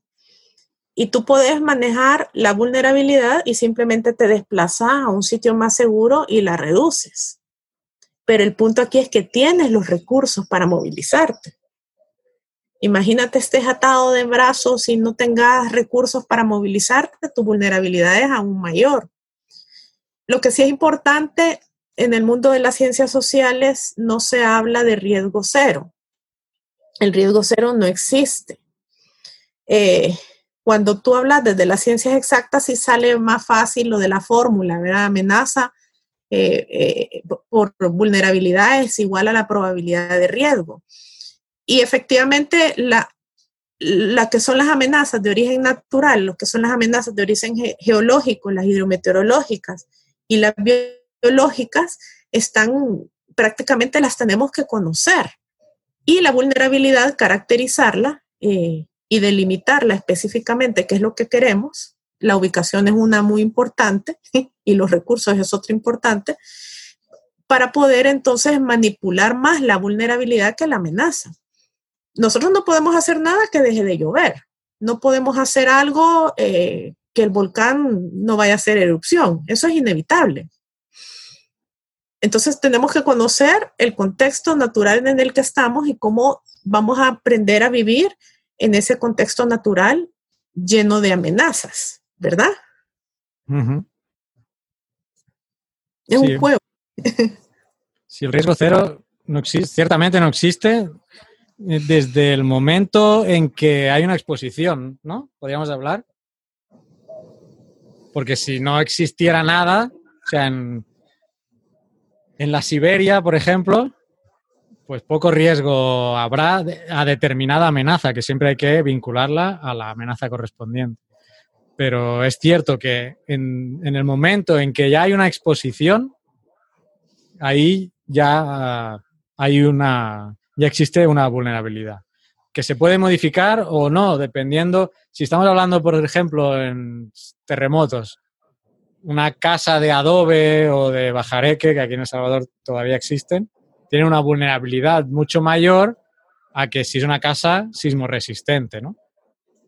Pero por muy bien construida que esté la casa, y tú que eres arquitecta además, eh, por muy bien construida que esté, como dices tú, la vulnerabilidad cero no existe, o sea, el riesgo cero, en este caso partiendo también de la vulnerabilidad, aunque es menor que la otro tipo de casa, mm, no, no podemos afirmar que no, que no exista desde el mismo momento en que ya hay una exposición. Te voy a poner otro ejemplo, eh, y que tú y yo lo vivimos. Ahorita estamos como teorizando así. Después de la tormenta Ida, en el, ¿cuándo fue? 2009. 2009, sí estaba recién estrenado un gobierno eh, del presidente Funes. No sé si te acordás eh, eh, cuál fue el primer mandato, que se busque, ya había sucedido lo de las lluvias, muchos daños, deslaves, inundaciones. ¿Cuál fue la indicación del tomador de decisión? Busquen terrenos con riesgo cero. A ver, si tuviéramos la respuesta ahorita del, del sitio con riesgo cero, no hubiésemos tenido los problemas que tuvimos en esta tormenta. Ya me estoy yendo al presente. Ese es como un ejemplo de lo complejo que es. Eh, estoy hablando del Salvador, ¿verdad? Donde el contexto del Salvador, un, país, ¿cuánto? Más del 90% suelo volcánico, eh, más de 6 millones de habitantes en 21 mil metros cuadrados, eh, totalmente densificado topografía accidentada, ¿dónde da soluciones? Ahora te hablo como urbanista. sísmico, yo desde el lado de las amenazas diría sísmico por el choque de placas, eh, volcánico por el mismo choque de placas que los generan y eh, también zona de, huracanes. No directamente, pero sí en cantidades de lluvia. Pero bien interesante porque lo sísmico con la ingeniería se soluciona. están las edificaciones antisísmicas, ciudades antisísmicas. O sea, eso se soluciona. Voy a aprovechar para poner, a ver si puedo compartir la cámara. Eh, digo, la pantalla, que he encontrado un gráfico de los PowerPoints que teníamos nosotros cuando estábamos en la ONG y he encontrado uno que eh, en el que están los tipos de vulnerabilidades, así mientras hablamos, los que estéis en YouTube lo podréis, lo podéis ver. Pero sigue, sigue, que te he cortado. Ahí está. Ya lo ves. Sí. Ok. No, pero sí, estabas diciendo lo de lo que el sísmico se puede solucionar con ingeniería. Esa es la vulnerabilidad física. O eh, puede ser. Eh, esto no. Fíjate que la conceptualización también ha ido evolucionando, ¿verdad? Puede ser vulnerabilidad de la infraestructura. La vulnerabilidad física es asociada a lo tangible. Entonces, tú a un ingeniero civil le, das todas las características del terreno, el tipo de suelo, eh, eh, ya sabemos cuánto va a temblar, eh, incluso para estar en zonas inundables, porque la ingeniería ha solucionado poder convivir con zonas inundables, como es Holanda, ¿verdad? que está bajo bajo cero, bajo el nivel del mar. entonces, la ingeniería sí te resuelve. Lo complejo es cuando ya la ingeniería y el presupuesto ya no son compatibles, como cuando te pones al pie de una ladera y tenés ahí vulnerabilidades, el pie de una ladera que se te va a venir encima, ¿qué sería? Eh, vulnerabilidad ambiental, ¿verdad? Esta vulnerabilidad ambiental siempre me ha generado ruido. Sí, bueno, yo la entiendo también como temas de contaminación, ¿no? Que crea sí y con la ubicación de esas casas muy cerca de los taludes, podría ser la propia física también por el tema de, ubicación. Porque ahorita tenés viviendas y tenés al pie de un talud. Tiene 10 años ¿eh? esta diapositiva, por cierto. Por, eso quizá ha evolucionado. Pero fíjate que bien es. O sea, cómo va evolucionando incluso la conceptualización, ¿verdad? Eh, porque vas, eh, eh, no, pero esto sigue vigente. yo a la hora de profundizar la vulnerabilidad ambiental siempre me he hecho ruido, que parte de lo ambiental es vulnerable y siempre es asociado a cuando el ser humano afecta el medio ambiente. Sí, sí, sí. El medio ambiente por sí solo, el medio ambiente por sí solo no es natural. no, lo que tú dijiste, la contaminación, pero está asociada a la, actividad del ser humano. Un deslizamiento, eh, si, desestabilizo el pie de una ladera, es provocado por alguna urbanización, ¿verdad? Entonces, eh, eh, bueno, está la vulnerabilidad económica asociada al tema de recursos. En tu ejemplo de salir corriendo de, tu área de exposición al volcán, tú tienes los recursos para poder salir corriendo. También tú tienes los recursos para tener una casa que, se adapte a las amenazas naturales. Está la vulnerabilidad política, eh, que tiene relación con la vulnerabilidad institucional asociada a la gobernanza, ¿verdad? Cómo se toman las decisiones. Y cuando se toman decisiones sin conocer el riesgo, es como estar ciego. Puedes provocar más riesgo cuando se toman decisiones, ¿te acordás aquellos ejemplos de, que hubo inundaciones? Ah, no fue por el terremoto. Después del terremoto del 2001, eh, proyectos bien intencionados de las alcaldías eh, dieron vivienda a gente que se quedó sin su vivienda porque se destruyó y lo fueron a colocar al pie de una ladera. Y después pasaron los años, vinieron las tormentas y esas laderas empezaron a, haber deslizamientos y hubo incluso una tragedia de un niño ubicado de un que se murió. Y fue una decisión desde la institucionalidad. Entonces, si, si la institucionalidad, hablando así en general, gobierno central, gobierno local, no dimensiona ni conoce el riesgo al que la población esté expuesta, las decisiones que van a tomar es, como estando ciegos. No saber y se, vuelve, eh, se vuelven detonadores del, riesgo o conductores del riesgo, que en inglés le llaman el, risk driver. De ahí tenés otra, la vulnerabilidad educativa y cultural también están asociadas. Eh, siempre me impactó un ejemplo que ponía este señor Gustavo Wilches Chos cuando eh, ¿Te acordás aquel desastre en Colombia del, de Armero, del volcán? El pueblo era Armero y que se erupción un volcán. Se llamaba igual el volcán. Bueno. Eh, y se pasó, unos lahares, ¿no? Unos lahares que marcó a Colombia y que se pasó llevando todo el pueblo de Armero y que solo hubo una niña que sobrevivió. Que quedó, no sé si, bueno. Sí, sí, sí, me acuerdo, sí. Vagamente. Aquí también pasó algo similar, 2009, ¿no? Que mencionaba antes el IDA, en el volcán de San Vicente. Este caso es porque este señor teorizó después de ese desastre que afectó, o sea, todo un pueblo entero se fue por un lar, quedó sepultado. Una niña sobrevivió que quedó viva eh, y quedó atrapada de la cintura para abajo y después ante las cámaras murió.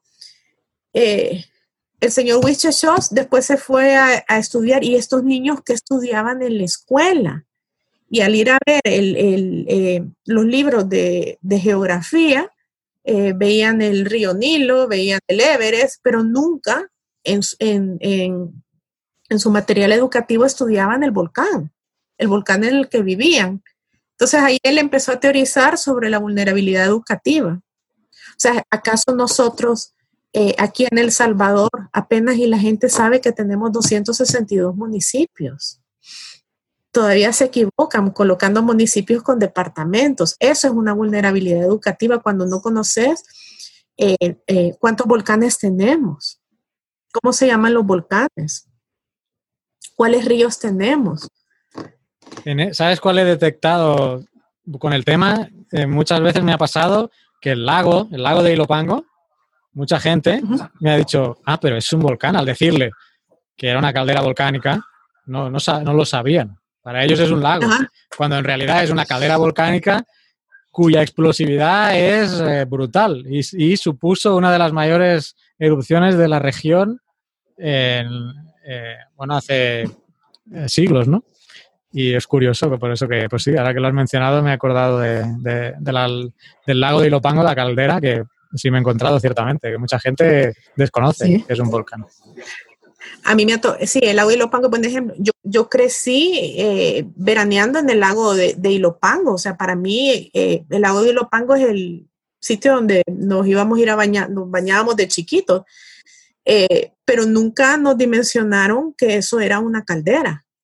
Ahora también en mis conversaciones le hago énfasis en que es una caldera y la gente se queda, hay gente que sí sabe qué es, pero como que no había hecho clic, hey, me estoy bañando en una caldera, pues sí, nos estamos bañando en una caldera. Yo vivo en la falda del volcán de San Salvador. Yo vivo en un volcán más cercano que la distancia que tú tienes del Chaparrastique. Sí. Eh, y siempre hago la broma, ¿verdad? Que a saber que... Hombre, la última erupción fue en el 17. en el 17. Y las malas lenguas, aunque no está comprobado, decían que el periodo de retorno era de 100 años. Entonces, lo que pasa es que la gente confunde confunde periodo de retorno eh, con la probabilidad. O sea, la gente le dices periodo de retorno 100 años y piensan que matemáticamente cada 100 años hay una erupción, cuando en realidad al decir que el periodo de retorno eh, es de 100 años, lo que está dando es, es, una probabilidad de 1 entre 100 cada año de que haya una erupción. Fíjate que otro detalle que me ha llamado la atención en las lluvias que hemos tenido eh, es hace un par de semanas, bueno, la semana que pasada fue, es eh, colegas míos, personas que han tenido acceso a estudios universitarios de maestría, asombrados y que nunca había habido esta destrucción, que nunca habían visto esta destrucción. Por supuesto que ahora estamos viviendo un momento histórico en donde las redes sociales, o sea, eh, el acceso que todos tenemos cámara, entonces todo se filma y tenemos Twitter en tiempo real, todos ven todo. La educación que está dando ese, eso ser periodista ¿qué? Amateur o que tú estás reportando, todo lo que se ha documentado ahorita. Quizás nosotros hace 10 años, porque en eso trabajábamos y lo mirábamos, pero es lo mismo, ¿verdad? se, vuelve a repetir las mismas inundaciones, las mismas tragedias en el mismo lugar, eh, pero la gente que antes quizás no lo miraba o el acceso antes era el periódico, era el... Porque no tienen, como son esporádicas, ¿no? En el, ellos, en el tiempo. Nosotros como sí llevamos mucho tiempo trabajando en esto y viendo los temas, esto que comentas pasa lo mismo cuando hay una erupción en no sé dónde, lo asocian que ha habido otro volcán que también ha entrado a erupción en el mismo momento y a la vez ha habido un terremoto en no sé qué otro lugar y ya están haciendo conspiraciones de que, está, que va a estallar todo el mundo, ¿no? Cuando eh, siempre ha, pasado eso. O sea, hay un anillo de fuego en el Pacífico que siempre está produciendo sísmicos, bueno, o sea, no solo en el anillo del Pacífico, en otros lugares, pero que quiere decir que es un planeta dinámico donde siempre hay algún volcán en erupción y siempre están ocurriendo sismos. Pero en esa puntualidad de algo que se sale de, lo de la norma, una erupción más fuerte de lo normal, un terremoto más fuerte de lo normal, ya empiezan a establecer conexiones eh, paranoicas ¿no? de, eh, de, que algo va a suceder. Y en ese sentido también, pues lo que comentas, ¿no? que siempre lo último es lo peor, porque también la memoria histórica es muy corta. Y yo no estuve en el 98 y creo que ahí sí podríamos decir que el huracán Mitch fue uno de los impactos más fuertes, sin haber estado ¿eh? yo en esa época. Eh, pero en, el Mitch, en el 98, creo que fue uno de los impactos más fuertes que ha sufrido la región y que, y que a partir del 98 se cambiaron muchas mentalidades de cómo enfocar la gestión de riesgo. Y tú que lo has trabajado, y por cierto no lo he mencionado, pero Rina es autora de la tesis. No, ¿Estoy compartiendo ahora la, tesis? ¿O se ha, quedado en la, se ha quedado en el PowerPoint? Sí. Ah, bueno. Eh, bueno, lo cito, se llama Propuesta Teórica y Metodológica de Gestión del Riesgo de Desastres desde el enfoque de territorio sistémico y la perspectiva de lo cotidiano. Esta es tu tesis que hiciste junto a Jesús Barrio en la Universidad Centro, eh, Centroamericana y donde eh, comentabas un poco también ese cambio que hubo en el, en el 98, incluso aquí en El Salvador, que es donde conocemos más, hubo esa idea de generar una entidad propia o autónoma, que con el tiempo lamentablemente se ha ido absorbiendo por el Ministerio de Medio Ambiente, pero en esa época se hizo una, una entidad puramente científica para estudiar eh, los fenómenos naturales, ¿no? Que lo, mencionas en el, aquí en, en, tu tesis. ¿Cómo, cómo yo que no viví en el 98, pero ¿qué supuso ese, el Mitch? No, estuve en el 98, pero estudié los efectos, porque en proyectos posteriores a mi llegada, los primeros proyectos en los que, estuvimos en, la, en los que estuve en la ONG, precisamente fueron estudiar las, las zonas de inundabilidad en una zona costera impactadas por, por el Mitch. Así que creo que sí fue un, un evento suficientemente catastrófico e importante como para cambiar la mentalidad en ese momento. Luego podríamos discutir si esa mentalidad sigue vigente o, se ha ido difuminando con el tiempo, que me parece también un tema ah, interesante a, ver, porque la propia institución de protección civil, junto con esta entidad autónoma, y ya he mencionado que fue absorbida por el Ministerio de Medio Ambiente, perdiendo parte de autonomía, y también hemos visto cómo la protección civil ha ido perdiendo atribuciones. Bueno, no sé, he soltado muchos temas aquí. Eh, te dejo a ti para que menciones un poco el tema del Mitch, cómo se cómo en, ese momento se empezó a construir o a cambiar la mentalidad sobre la gestión del riesgo. Un poco, no sé qué opinas. Eh, sí, eh, lo que pregunta, bueno, voy a, esta tesis la hicimos en el 2009 y fue bien interesante. estudiábamos tesis de maestría de desarrollo local. Y eh, yo, arquitecta, trabajé con un geólogo, con Jesús Barrio, eh, nuestro colega, y nuestro director de tesis era un sociólogo. Y él, eh, nuestro director de tesis, se metió con, en este tema porque quería aprender también, Sergio Brand. fue todo un aprendizaje. Hicimos una mezcla. En aquellos entonces no se hablaba tanto del la gestión del riesgo, no se entendía en, la academia. Eh, el Mitch fue en el 98. En el Mitch eh, no había, o por lo menos yo no recuerdo ese énfasis de, de entender qué estaba sucediendo, el pronóstico meteorológico. Solo tenías el periódico y los noticieros. Yo recuerdo que llovía, llovía, llovía, era un temporal y, y, hasta después te enterabas de lo que estaba sucediendo. Eh, eh, en la academia, el Mitch marca un antes y un después en la manera en cómo eh, el abordaje del concepto de desarrollo. fue tal el nivel de desastre que se empezaron a cuestionar en Centroamérica qué está pasando, porque esta pérdida económica en, desastres, de, destrucción de puentes, casas, muertes, que estamos haciendo mal en los procesos de desarrollo. Eh, viene, se forma esta, eh, eh, la red, que es, una red de expertos, ahí está la Label. ¿Está activa todavía?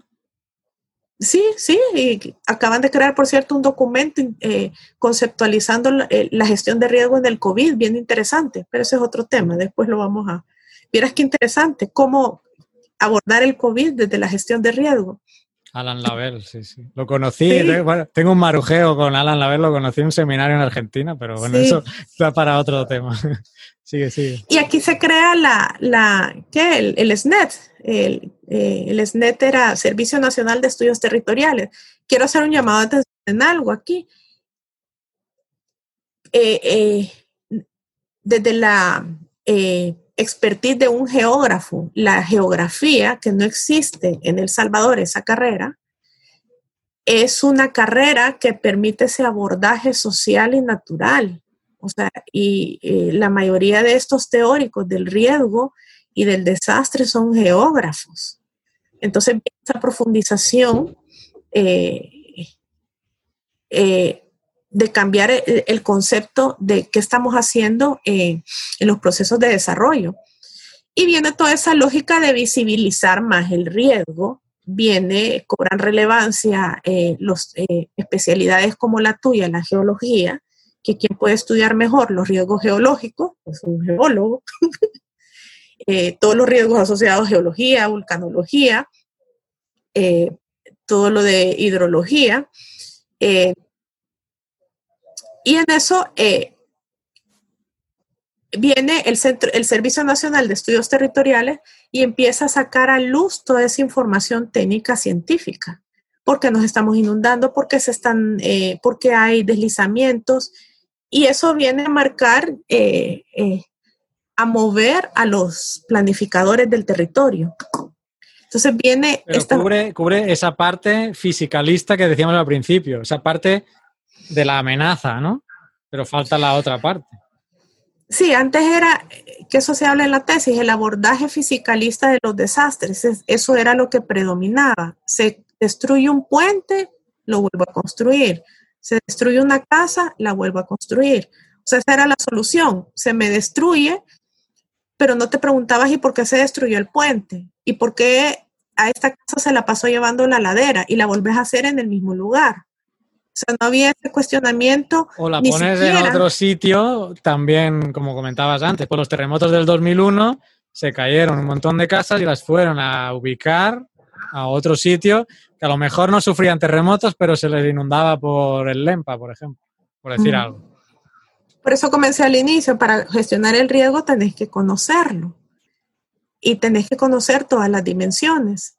Ahí viene la, la, ventaja que te dan todos estos estudios de caracterización de amenazas, que los, hace un los puede hacer un geólogo. Caracterización de amenazas eh, por movimientos de ladera, entonces ya puedes dimensionar los puntos de impacto.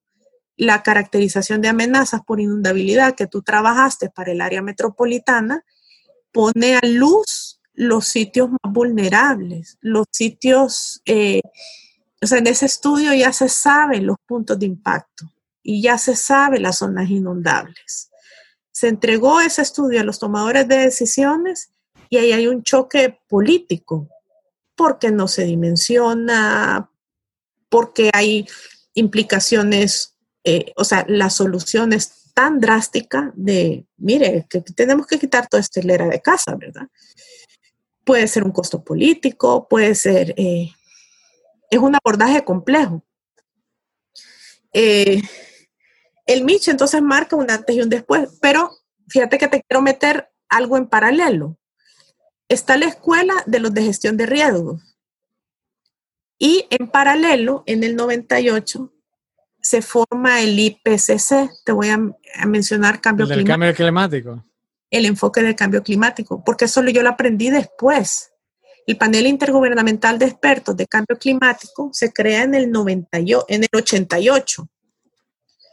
Y ellos empiezan a teorizar sobre el cambio climático. Y el panel de expertos se junta para homogenizar el abordaje del cambio climático, ¿verdad? De toda la teorización y para los que hacemos políticas públicas sobre cambio climático.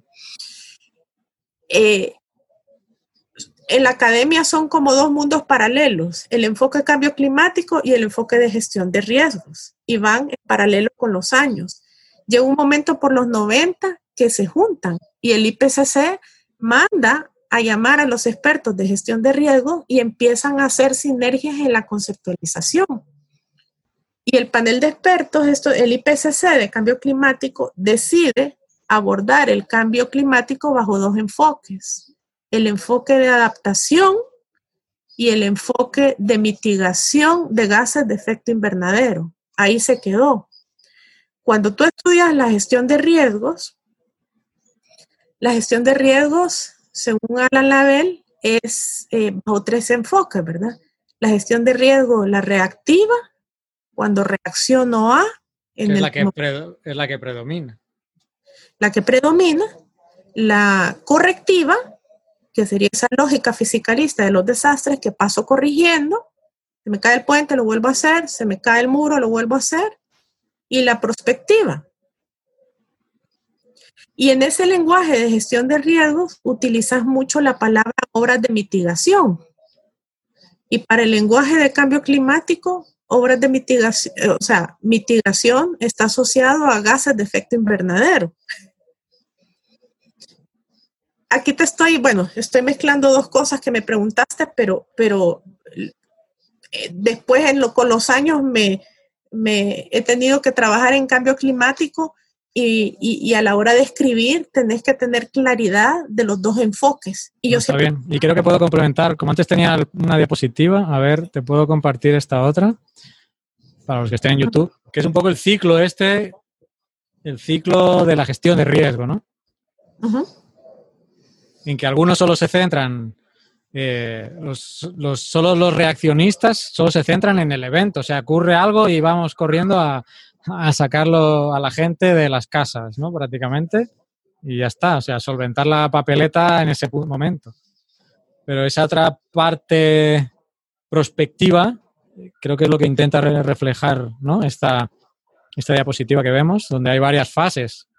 Y no, no solo cuando ocurre el evento, sino hay toda una serie de, eh, de etapas a cubrir antes para que cuando venga el evento el impacto sea mínimo sobre la gente.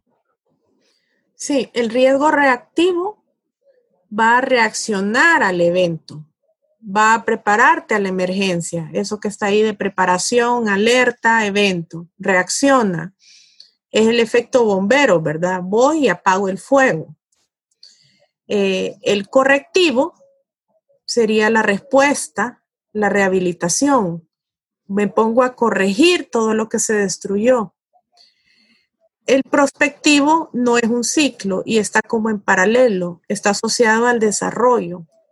Como desde la planificación. Yo empiezo a visualizar esa probabilidad de riesgo en mi ciudad, en mi gobierno local, vámonos al plano personal, en mi casa, y empezás a planificar para que ya no eh, eh, para reducir el riesgo o controlar el riesgo.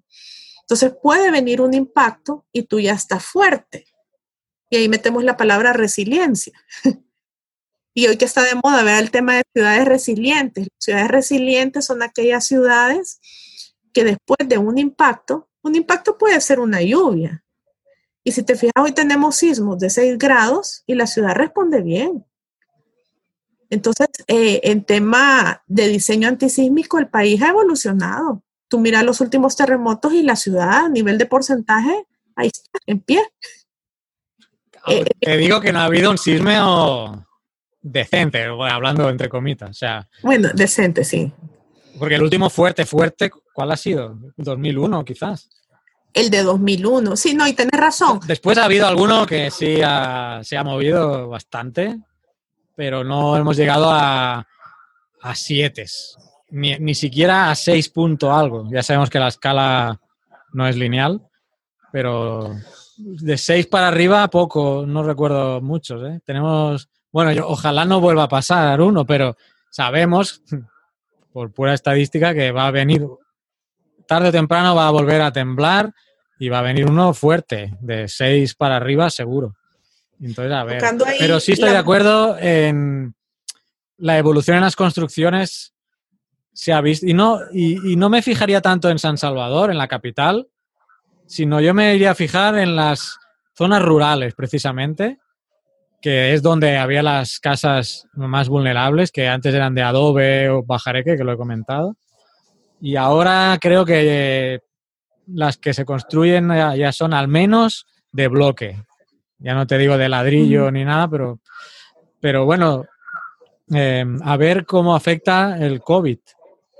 Porque mucho dinero que usaba la gente es, y aquí estamos hablando de la vulnerabilidad económica, ¿no? Del país. Eh, bueno, cuando ya estábamos en la ONG, el primer ingreso del Salvador eran las remesas, el dinero que enviaban, aquí le dicen la diáspora, bueno, los salvadoreños en el extranjero, sobre todo en Estados Unidos, que mandan al Salvador. Y eso es el primer ingreso del Salvador. Y el segundo, en aquella época, yo no sé ahora, eran, era la cooperación. Eh, entonces, en el 2008 hubo la crisis económica del 2008 que quebraron los bancos en Estados Unidos y todo. Ahí hubo un corte de cooperación brutal. Incluso, bueno, aquí somos, tú y yo somos testigos de los recortes que hubo en esa época, en que la cooperación disminuyó una barbaridad. Y bueno, entonces, eh, ahora no sé en qué lugar estará la cooperación, no creo que sea recuperado desde esa época. Y ahora con el COVID, que los ingresos de la gente que, enviaba de Estados Unidos a El Salvador han bajado mucho, pues no sé cómo puede afectar esto. Lo quería enlazar precisamente a que muchas de esas casas que se estaban construyendo en las zonas rurales venía de dinero que enviaban los parientes en Estados Unidos.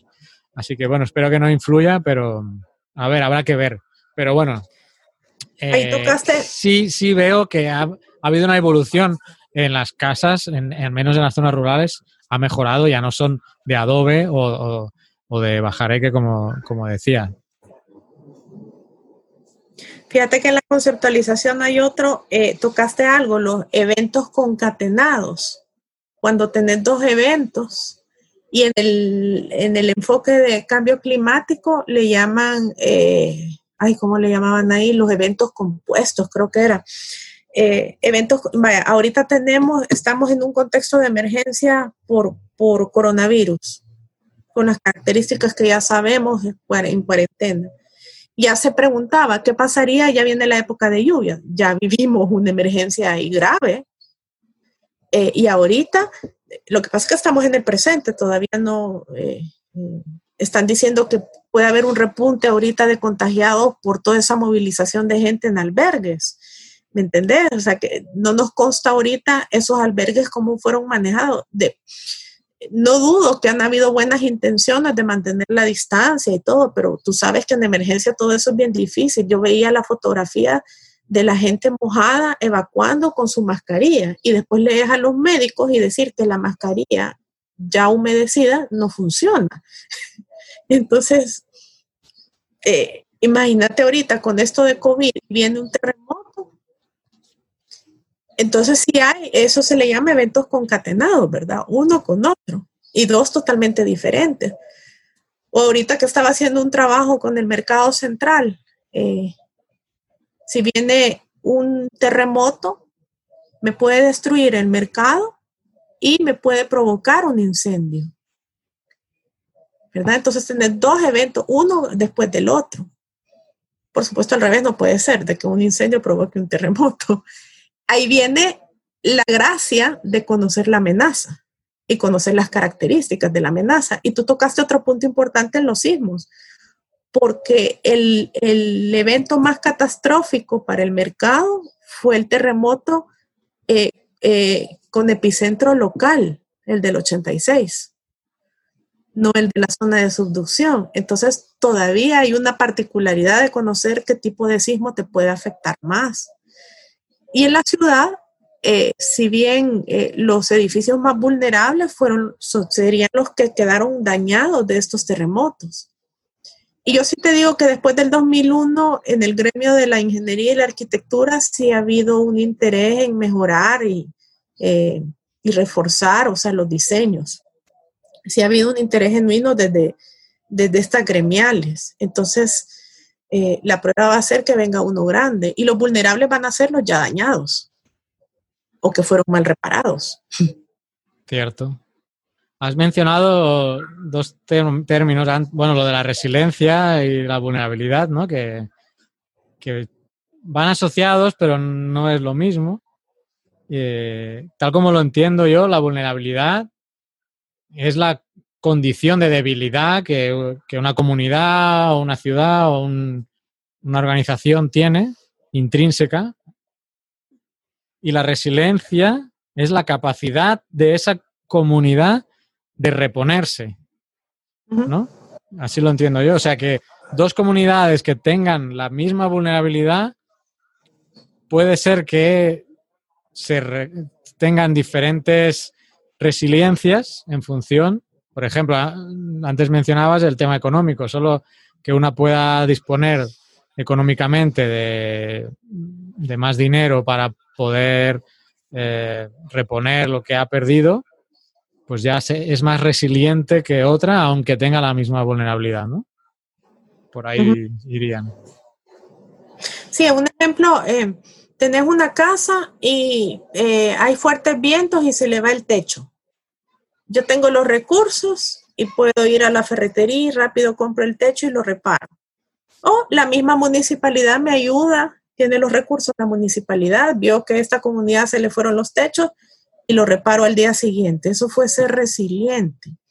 En cambio, eh, la casa se me va el techo por el viento, pero no tengo recursos y mi municipalidad no me ayuda. Y puedo pasar meses. Ahí no hay resiliencia, no se recuperan.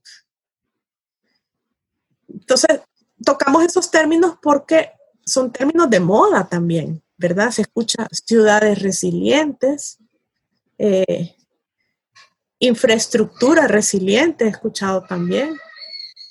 Pues, pero yo quería hacer la aclaración porque a veces, depende de cómo lo digan, eh, creo que lo dicen pensando en que quieren decir vulnerabilidad. Y por eso quería hacer esa, esa, distinción. Hay otro término que... Dime, dime. No, la vulnerabilidad vendría a ser el estudio de la connotación de debilidad, la connotación negativa, ¿verdad? Que te permite qué sé yo, emitir juicio o análisis para ver qué tan resiliente sos. Qué tan capaz eres de recuperarte, ¿no? Nuevamente.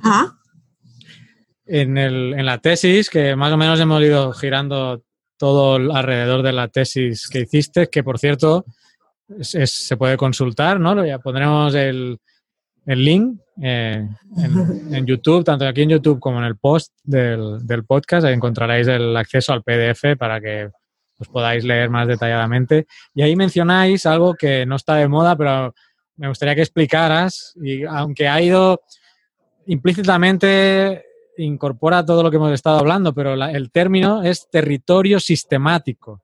Perdón, sistémico. Ah, sistémico. Territorio sistémico. Quería que nos desarrollaras un poco ¿Cómo, ¿Qué es un territorio sistémico, eh, tal como lo planteáis en, eh, en, la tesis?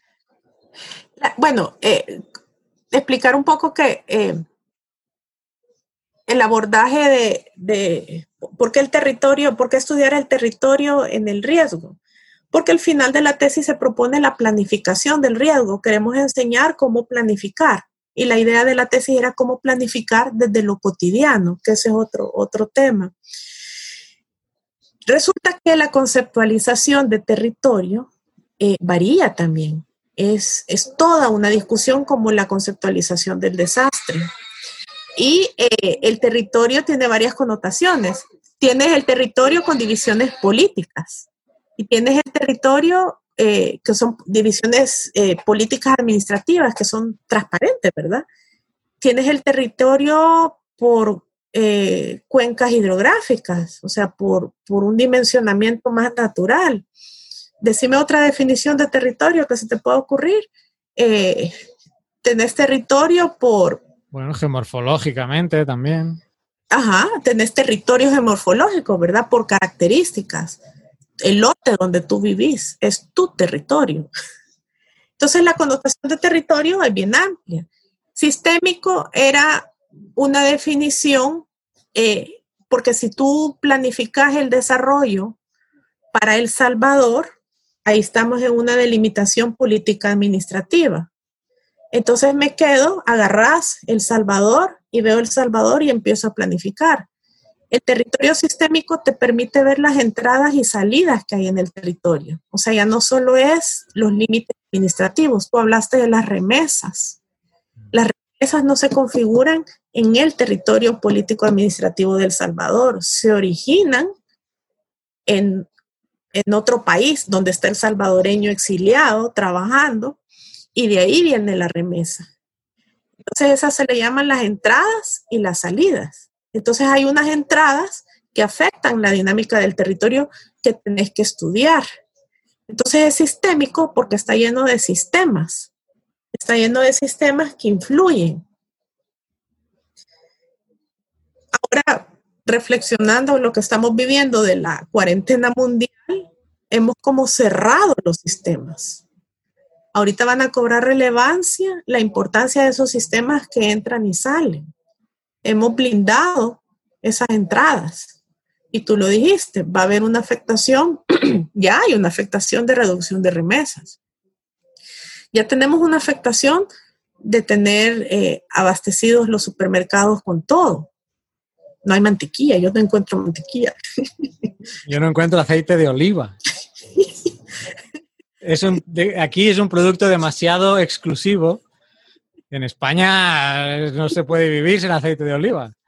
pero aquí está considerado demasiado eh, exclusivo y pues, no encuentro por ningún lado. Pero bueno. Tú eres, eh, pero bien interesante el análisis, porque vaya, tú, tú, tú eres un español que se ha venido a radicar aquí a El Salvador, o sea, esas son las entradas del territorio.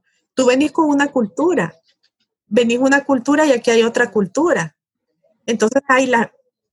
Ese es el concepto de territorio sistémico, que, que, te, que te abre los ojos a la hora de planificar, que analices los sistemas que existen. Para, al final, el fin último es tomar las mejores decisiones para promover el desarrollo. Exacto. Y creo que va muy bien esto para enlazarlo. Llevamos bastante rato hablando y tampoco quiero abusar de tu tiempo, pero creo que, es oportuno mencionar que esta tesis, que es algo más teórico, ¿no? Que planteasteis, eh, lo pudiste plasmar, creo que en parte en la ONG, pero sobre todo en un proyecto de, del FISDL, ahora nos explicarás qué es, que pudiste trabajar con las 262 alcaldías de El Salvador para eh, que hicieran sus planes de gestión de riesgo. ¿no? Fue un proyecto muy ambicioso y, que me gustaría que, nos hablaras de él porque mm, fue algo que nos, no, así como hemos hablado hasta ahora básicamente teóricamente y de la propia tesis que hiciste, pero este proyecto fue algo material, fue trabajar con las alcaldías y que éstas eh, hicieran sus planes de gestión de riesgos. Cuéntanos un poco eh, sobre este tema y por cierto que de este proyecto salieron unas pautas metodológicas que están descargables en, internet, que a lo mejor después de que nos comentes alguna alcaldía de algún otro país puede interesar si, es que no tienen ya su, plan de gestión de riesgo para, pues para bajar esa, ese manual. pero cuéntanos un poco cómo, cómo aterrizar toda esta parte teórica a, este proyecto y supongo que tuviste limitantes, ¿no? Sí. La teoría a veces supongo está muy bien, pero la práctica es otra cosa. Sí, eh, eh, este fue un proyecto de seis años, proyecto de fortalecimiento de los gobiernos locales. Interesante porque el enfoque del proyecto eh, era un préstamo del Banco Mundial, 80 millones de dólares para los 262 municipios, y el enfoque del proyecto era bien municipalista. La gestión de riesgos era un temita, o sea, no era un proyecto de gestión de riesgos. Y a mí me contratan para ayudar al proyecto a que cada una de las municipalidades tuviese eh, su plan de gestión de riesgos. Por supuesto, a mí me sirve el, aprendizaje de esta tesis, que la parte final de la tesis habla de eh, una propuesta metodológica para la implementación. Y la experiencia de haber trabajado en Geólogos del Mundo también me permitía eh, trabajar con equipos multidisciplinarios o entender lo que significa caracterizar la amenaza geológica y la hidrometeorológica. En aquellos entonces no, proyectábamos amenazas epidemiológicas como ahora con el COVID. eh, entonces es una mezcla de planificación, planificación del riesgo con eh, la gestión gubernamental. El primer impedimento que tuvimos fue entender qué era planes de gestión de riesgo, porque existía en El Salvador, bueno, existe todavía el enfoque eh, emergencista, el enfoque de la protección civil. Y las municipalidades te enseñan, yo ya tengo mi plan de protección civil, pero yo les decía, es que eso no es un plan de gestión de riesgos, es una planificación de la emergencia, no es un plan de gestión de riesgo per se. Se hicieron esas pautas metodológicas que sirvieron para organizar el trabajo y homologar el discurso. Eh, se trabajó con dos instituciones que, eh, que son territoriales y son municipalistas el Fondo de Inversión Social para el Desarrollo Local, FIDL, ahora desaparecido por este gobierno, y el ISDEM, el Instituto Salvadoreño de Desarrollo Municipal. Y me tocó primero entrenar a los asesores municipales del ISDEM en el tema de la planificación del riesgo. Y el resultado fue bien bonito porque este, eh, ellos tenían mucha experticia en el tema del municipalismo y traté de llevarlos con el conocimiento del riesgo, el conocimiento de la amenaza. Hicimos una fusión de, saberes, ¿verdad? Porque uno no lo sabe todo. Y ellos fueron los que eh, ayudaron a implementar en las municipalidades la planificación de la gestión del riesgo. Y fue un aprendizaje para todos se logró implementar en la mayor parte eh, de, los municipios del país. Creo que solo nueve municipios presentaron un documento que según ellos era de gestión de riesgo y se les pasó. Eh, eh, pero sí fue un aprendizaje y para el ISDEM, el ISDEM entendió la dinámica de lo que significaba planificar el riesgo. Creo que uno de los hallazgos más importantes en el aprendizaje, porque dimos cursos también, era diferenciar la emergencia, el riesgo eh, correctivo, el riesgo reactivo y el riesgo prospectivo. Lo que comentábamos antes, ¿no? De no actuar solo en el impacto, sino ir, construyendo mm, progresivamente maneras de, sí. de reducir la vulnerabilidad y, y que el impacto no sea tan fuerte. Y más allá de, porque a veces me lo preguntan, de la calidad del documento en sí, fue el aprendizaje en sí, porque eh, eh, ya en El Salvador existen funcionarios municipales o personas que trabajaron directamente donde tú ya puedes discutir de manera apropiada la conceptualización del riesgo. O sea, ya te debaten. Eh, ya no, antes, si te acordás, cuando estábamos en, la ONG, eh, eh, era, era pionero el enfoque, era bien pionero. Tú hablabas de riesgo y la gente no te entendía. O sea, sí te entiende qué significa riesgo, pero a nivel, cuando ya lo jalas a la administración municipal y cómo se hace eso. Vea cómo se trabaja el riesgo desde la administración municipal. Entonces, para mí ese fue el máximo aprendizaje. Una debilidad del país fue que no tenemos una ley de gestión de riesgos. Entonces, esta planificación no está amarrada directamente a una planificación nacional de gestión de riesgos, porque la legislación no te la pide. Pero la ley que hay, ¿cuál es? ¿La, ¿Pero hay una ley de mitigación o algo así? No, la ley de protección civil es la Ah, única es la de protección. planes de protección civil. Y eh, lo que sí lo amarramos, el código municipal le da la competencia al gobierno local de hacer todos los planes de desarrollo que considere. Entonces, eh, el enfoque del riesgo era lo que ellos habían pedido y planificar el riesgo, o sea, era permitido desde ese enfoque de planificar el desarrollo. Tan así que han salido otras tendencias de planificar la prevención de la violencia también. O sea, ese es otro enfoque. Entonces, ese sería como el resumen. ¿Y cómo sentiste luego la utilidad que las alcaldías le pudieron dar a, a ese documento? Comentabas que había nueve que los planes, mm, bueno, reguleros, ¿no? Pero hay otras, las otras restantes, digamos que llegan a tener un documento bastante sólido. Yo estuve trabajando en dos de ellos, a- además, eh, dos municipalidades. O sea que sí tienen una buena caracterización de, de las, tanto de las amenazas como del- de pequeños proyectitos ¿no? que, que pudieran hacer.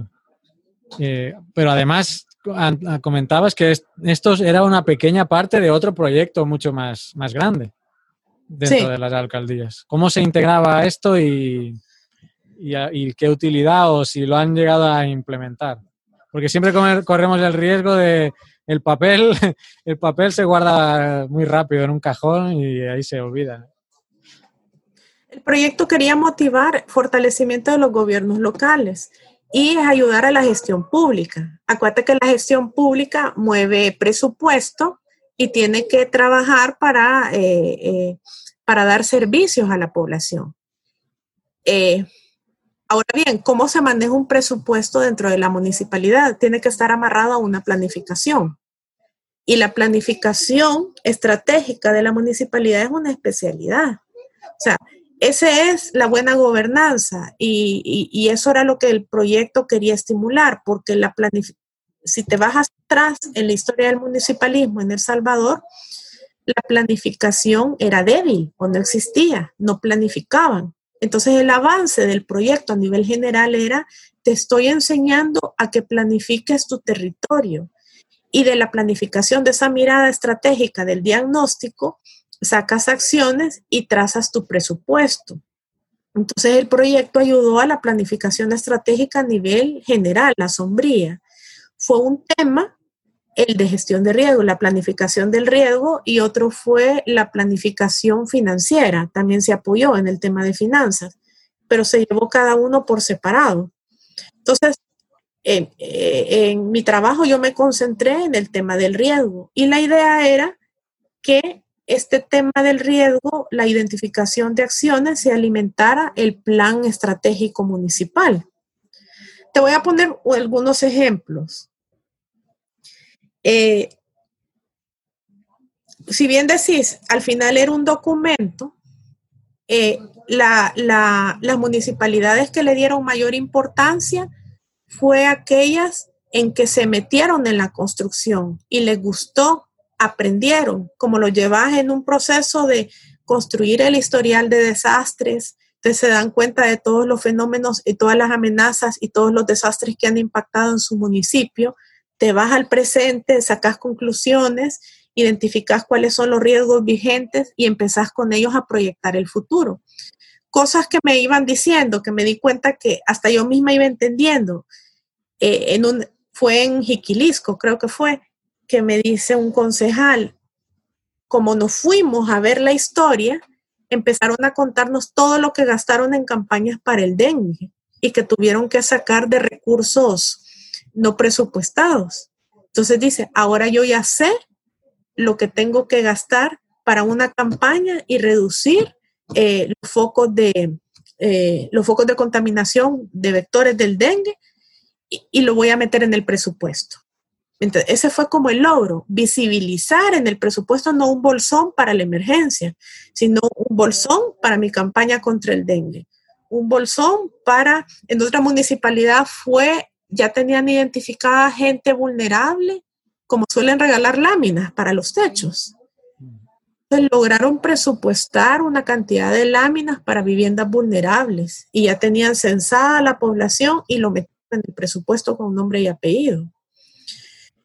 Entonces, para los, que no sepan, para los que no sepan, cuando ha dicho regalar lámina es cuando, por ejemplo, ahora que ha habido todo el tema de inundaciones, que se han destruido casas o ha habido algún problema, llegan instituciones a regalar pues esto, láminas, ¿no? chapas para poner en el techo o para hacer paredes provisionales. Que muchas veces las cosas provisionales acaban siendo permanentes, que es otro problema. Cuando les enseñaba la diapositiva a los que lo veis en YouTube del tema de las fases, después del impacto se hace una rehabilitación, pero esa rehabilitación es para momentánea, para volver a, a poner en marcha la sociedad. Si se ha caído un puente, montar ahí un puente como sea para poder comunicar los dos lados de la calle. Pero aquí hay puentes que todavía están del Mitch, creo, hay puentes metálicos por algún lado que, que, todavía quedan ahí. Entonces, la idea en la rehabilitación no es que quede un puente mm, temporal, ¿no? Perdona que te he cortado. No, no, no, está bien, está bien. Eh, una lección aprendida es que la emergencia y la preparación de la emergencia te la entienden y te la materializan. Pero la parte prospectiva, que es organizar el territorio, que ella esa mirada, miren, esta franja se inunda y en la franja está toda tu ciudad.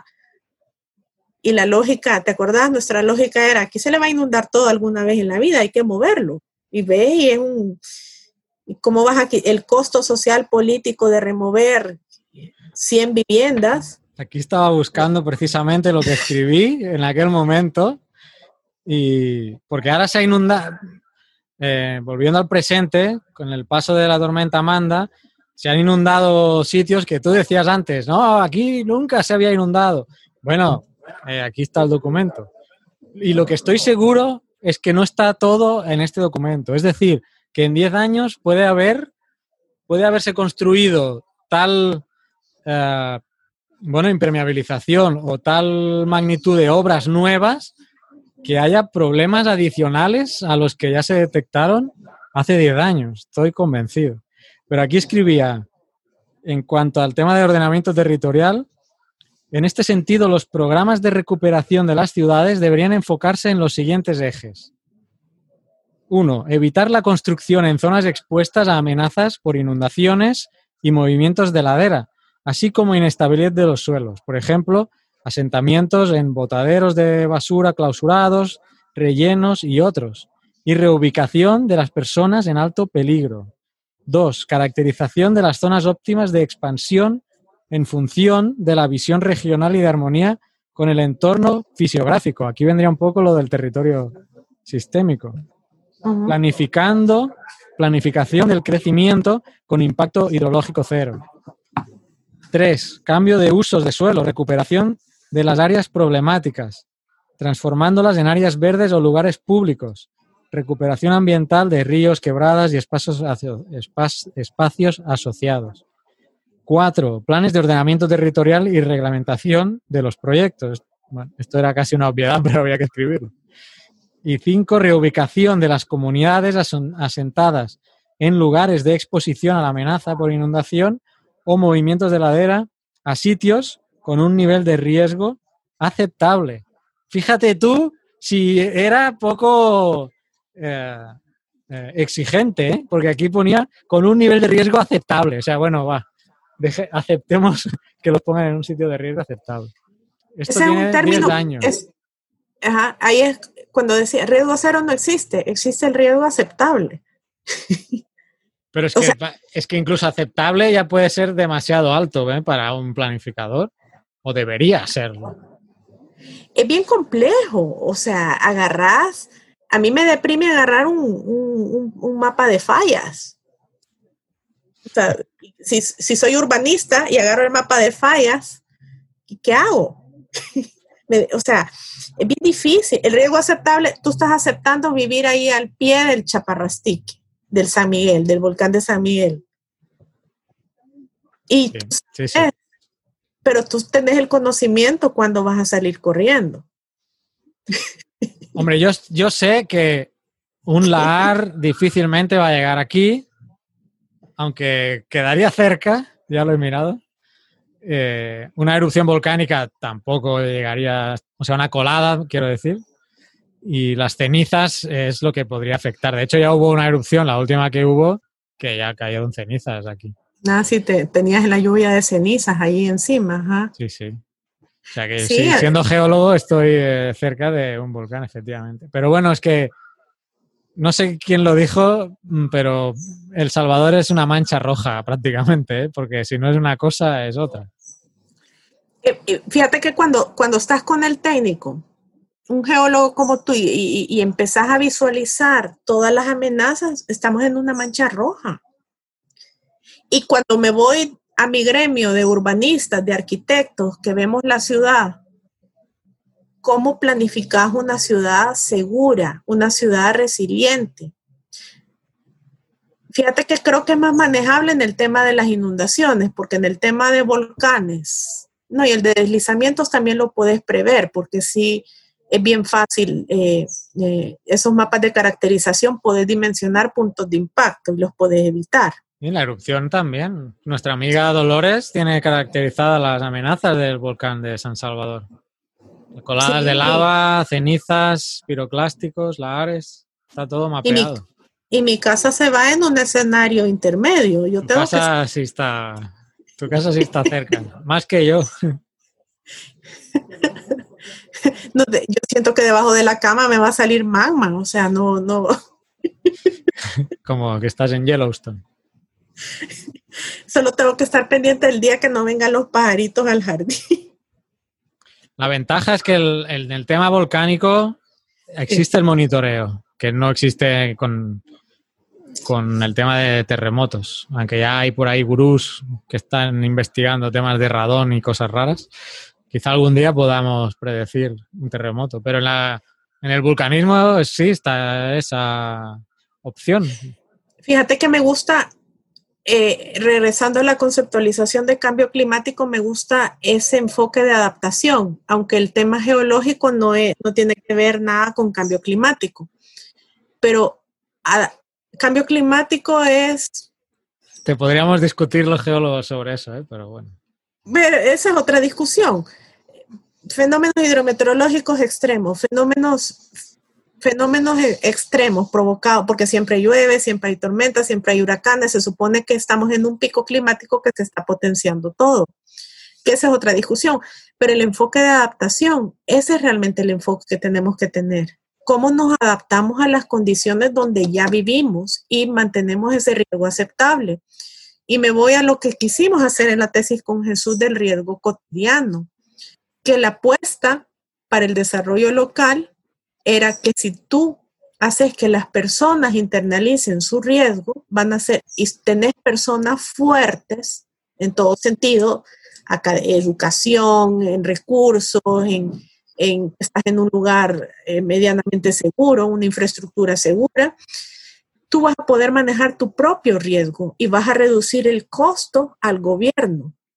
Entonces el enfoque de lo cotidiano es, miraba, lo que pasa es que llegamos a teorizar la parte no vulnerable, vulnerable, sino que la parte vulnerada del ser humano vulnerado. Cuando tenés extrema pobreza, cuando las personas no tienen sus necesidades básicas satisfechas. ¿Cuántas veces no fuimos a hacer inspecciones a casas de lámina o casas chozas, pobreza horrible, y tenías la ladera o tenías el río al borde y la gente creo que estaba más preocupada por qué iba a comer y no miraba el derrumbe que se le iba a venir. Entonces eso le llamamos en la tesis el estado vulnerado de la persona. Qué bueno lo dices porque lo tengo, me escribí la frase que tenéis en la tesis y creo que es lo que estás diciendo y me, me, me gusta mucho esta frase y la copié aquí para sacarla y ahora que comentas esto creo que es el momento de leer lo que pusisteis. Dice, el vulnerado siempre es vulnerable, pero no todos los vulnerables son vulnerados. Entonces creo que eso va muy acorde a lo, a lo que estás diciendo, ¿no? O sea, no porque no hayas sido vulnerado, no eres vulnerable. Solo que todavía no lo sabes a lo mejor. Es bastante filosófica esa frase, pero es, lo que estás diciendo en fin- al fin y al cabo. Sí, al final era eh, una, una, el riesgo prospectivo. Si tú la conclusión es, si tú inyectas eh, eh, tu, tu- tu dinero, tu, tu- tu esfuerzo de gobierno central y gobierno local en elevar las condiciones de pobreza, en sacar a la gente de la pobreza, los estás sacando de su estado vulnerado. Entonces tenés personas más resistentes y van a venir estos impactos y no vas a tener tanta desgracia, porque cada persona va a ser capaz de sobrevivir, capaz de adaptarse. Esa es como la apuesta, la hipótesis de La, cambio. la clave está en lo que dices, en, esa, en ese cambio de pasar. Aquí dices tú, en la, en la segunda parte de la frase, escribisteis, no todos los vulnerables son vulnerados. Y como no han sido vulnerados, no saben que son vulnerables. Entonces, pero, pero, ahí está la clave, ¿no? Ento- pero si tú los educas y les haces ver su vulnerabilidad, van a hacer el cambio que tú estás hablando. Por eso me parece, no, sé, una frase eh, que puede resumir todo lo que estamos hablando quizá para terminar esta exposición. El vulnerado siempre es vulnerable, pero no todos los vulnerables son vulnerados. Muy bien. Eh, pues no sé si querías acabar de exponer o si no, yo creo que... Termino con algo, Sí, con algo chiquitito. Un ejemplo, cuando tú le das la oportunidad a un niño de estudiar y de aspirar, desde un, niño en condición de pobreza que tiene acceso al, colegio y aspira y conoce la computadora, conoce una cámara y empiezas a darles esa cosquillita del conocimiento y logra ir a la universidad, se da cuenta donde vive y todos queremos irnos a vivir a unas mejores condiciones, ¿me entendés? Entonces, si, si nosotros permanece, si el sistema permanece a estos niños y esta juventud sin acceso a educación, vas a tener estado vulnerado permanente y vas a tener desastres permanentes. Ahí cierro. Perfecto. Bueno, pues bueno, seguiríamos hablando. No hemos tocado los temas de actualidad con todo lo que ha pasado. Quizá incluso mejor, porque así queda esta charla como una masterclass de gestión de riesgos y si empezáramos a hablar de la actualidad a lo mejor nos metíamos en temas políticos que se, se nos, se nos iría por otros derroteros la conversación. Y creo que ha sido, no sé cuánto tiempo hemos estado, pero yo tenía ganas de, a veces siempre sacábamos el tema de gestión de riesgos muy por encima en el podcast, cuando hablábamos de que había habido una erupción no sé dónde, un huracán, un huracán no sé dónde, noticias de desastres, que a veces las comentamos en el programa, y yo pues, siempre hacía la cuña de la gestión de riesgos, la fórmula que hemos comentado al principio, pero nunca habíamos desarrollado el tema ampliamente y creo que pues lo hemos cubierto bastante bien con, con tu experiencia, con la tesis que, que hicisteis. Si quedan más dudas o alguien tiene más cuestiones, pues que, que nos escriban. No sé si quieres dejar algún método de contacto o, o no, alguna página web, el Twitter. Eh, bueno, de hecho sí, tienes el, el Disaster Risk, ¿no?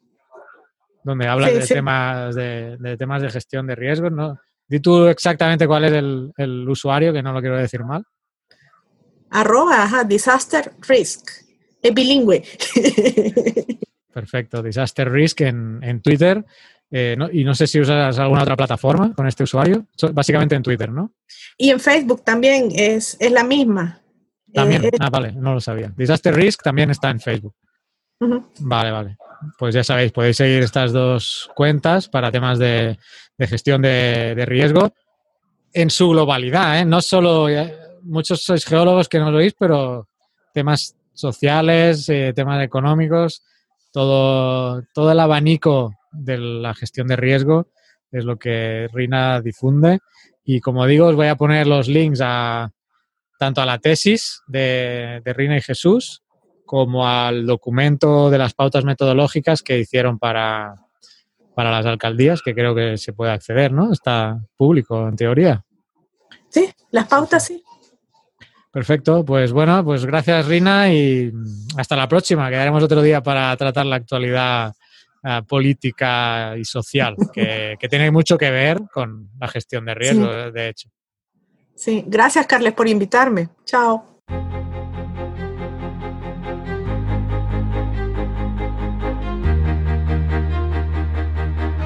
Envíanos tus comentarios, preguntas o sugerencias a geocastaway.gmail.com. Puedes escribirnos en nuestra web geocastaway.com. Búscanos en Facebook y en Twitter.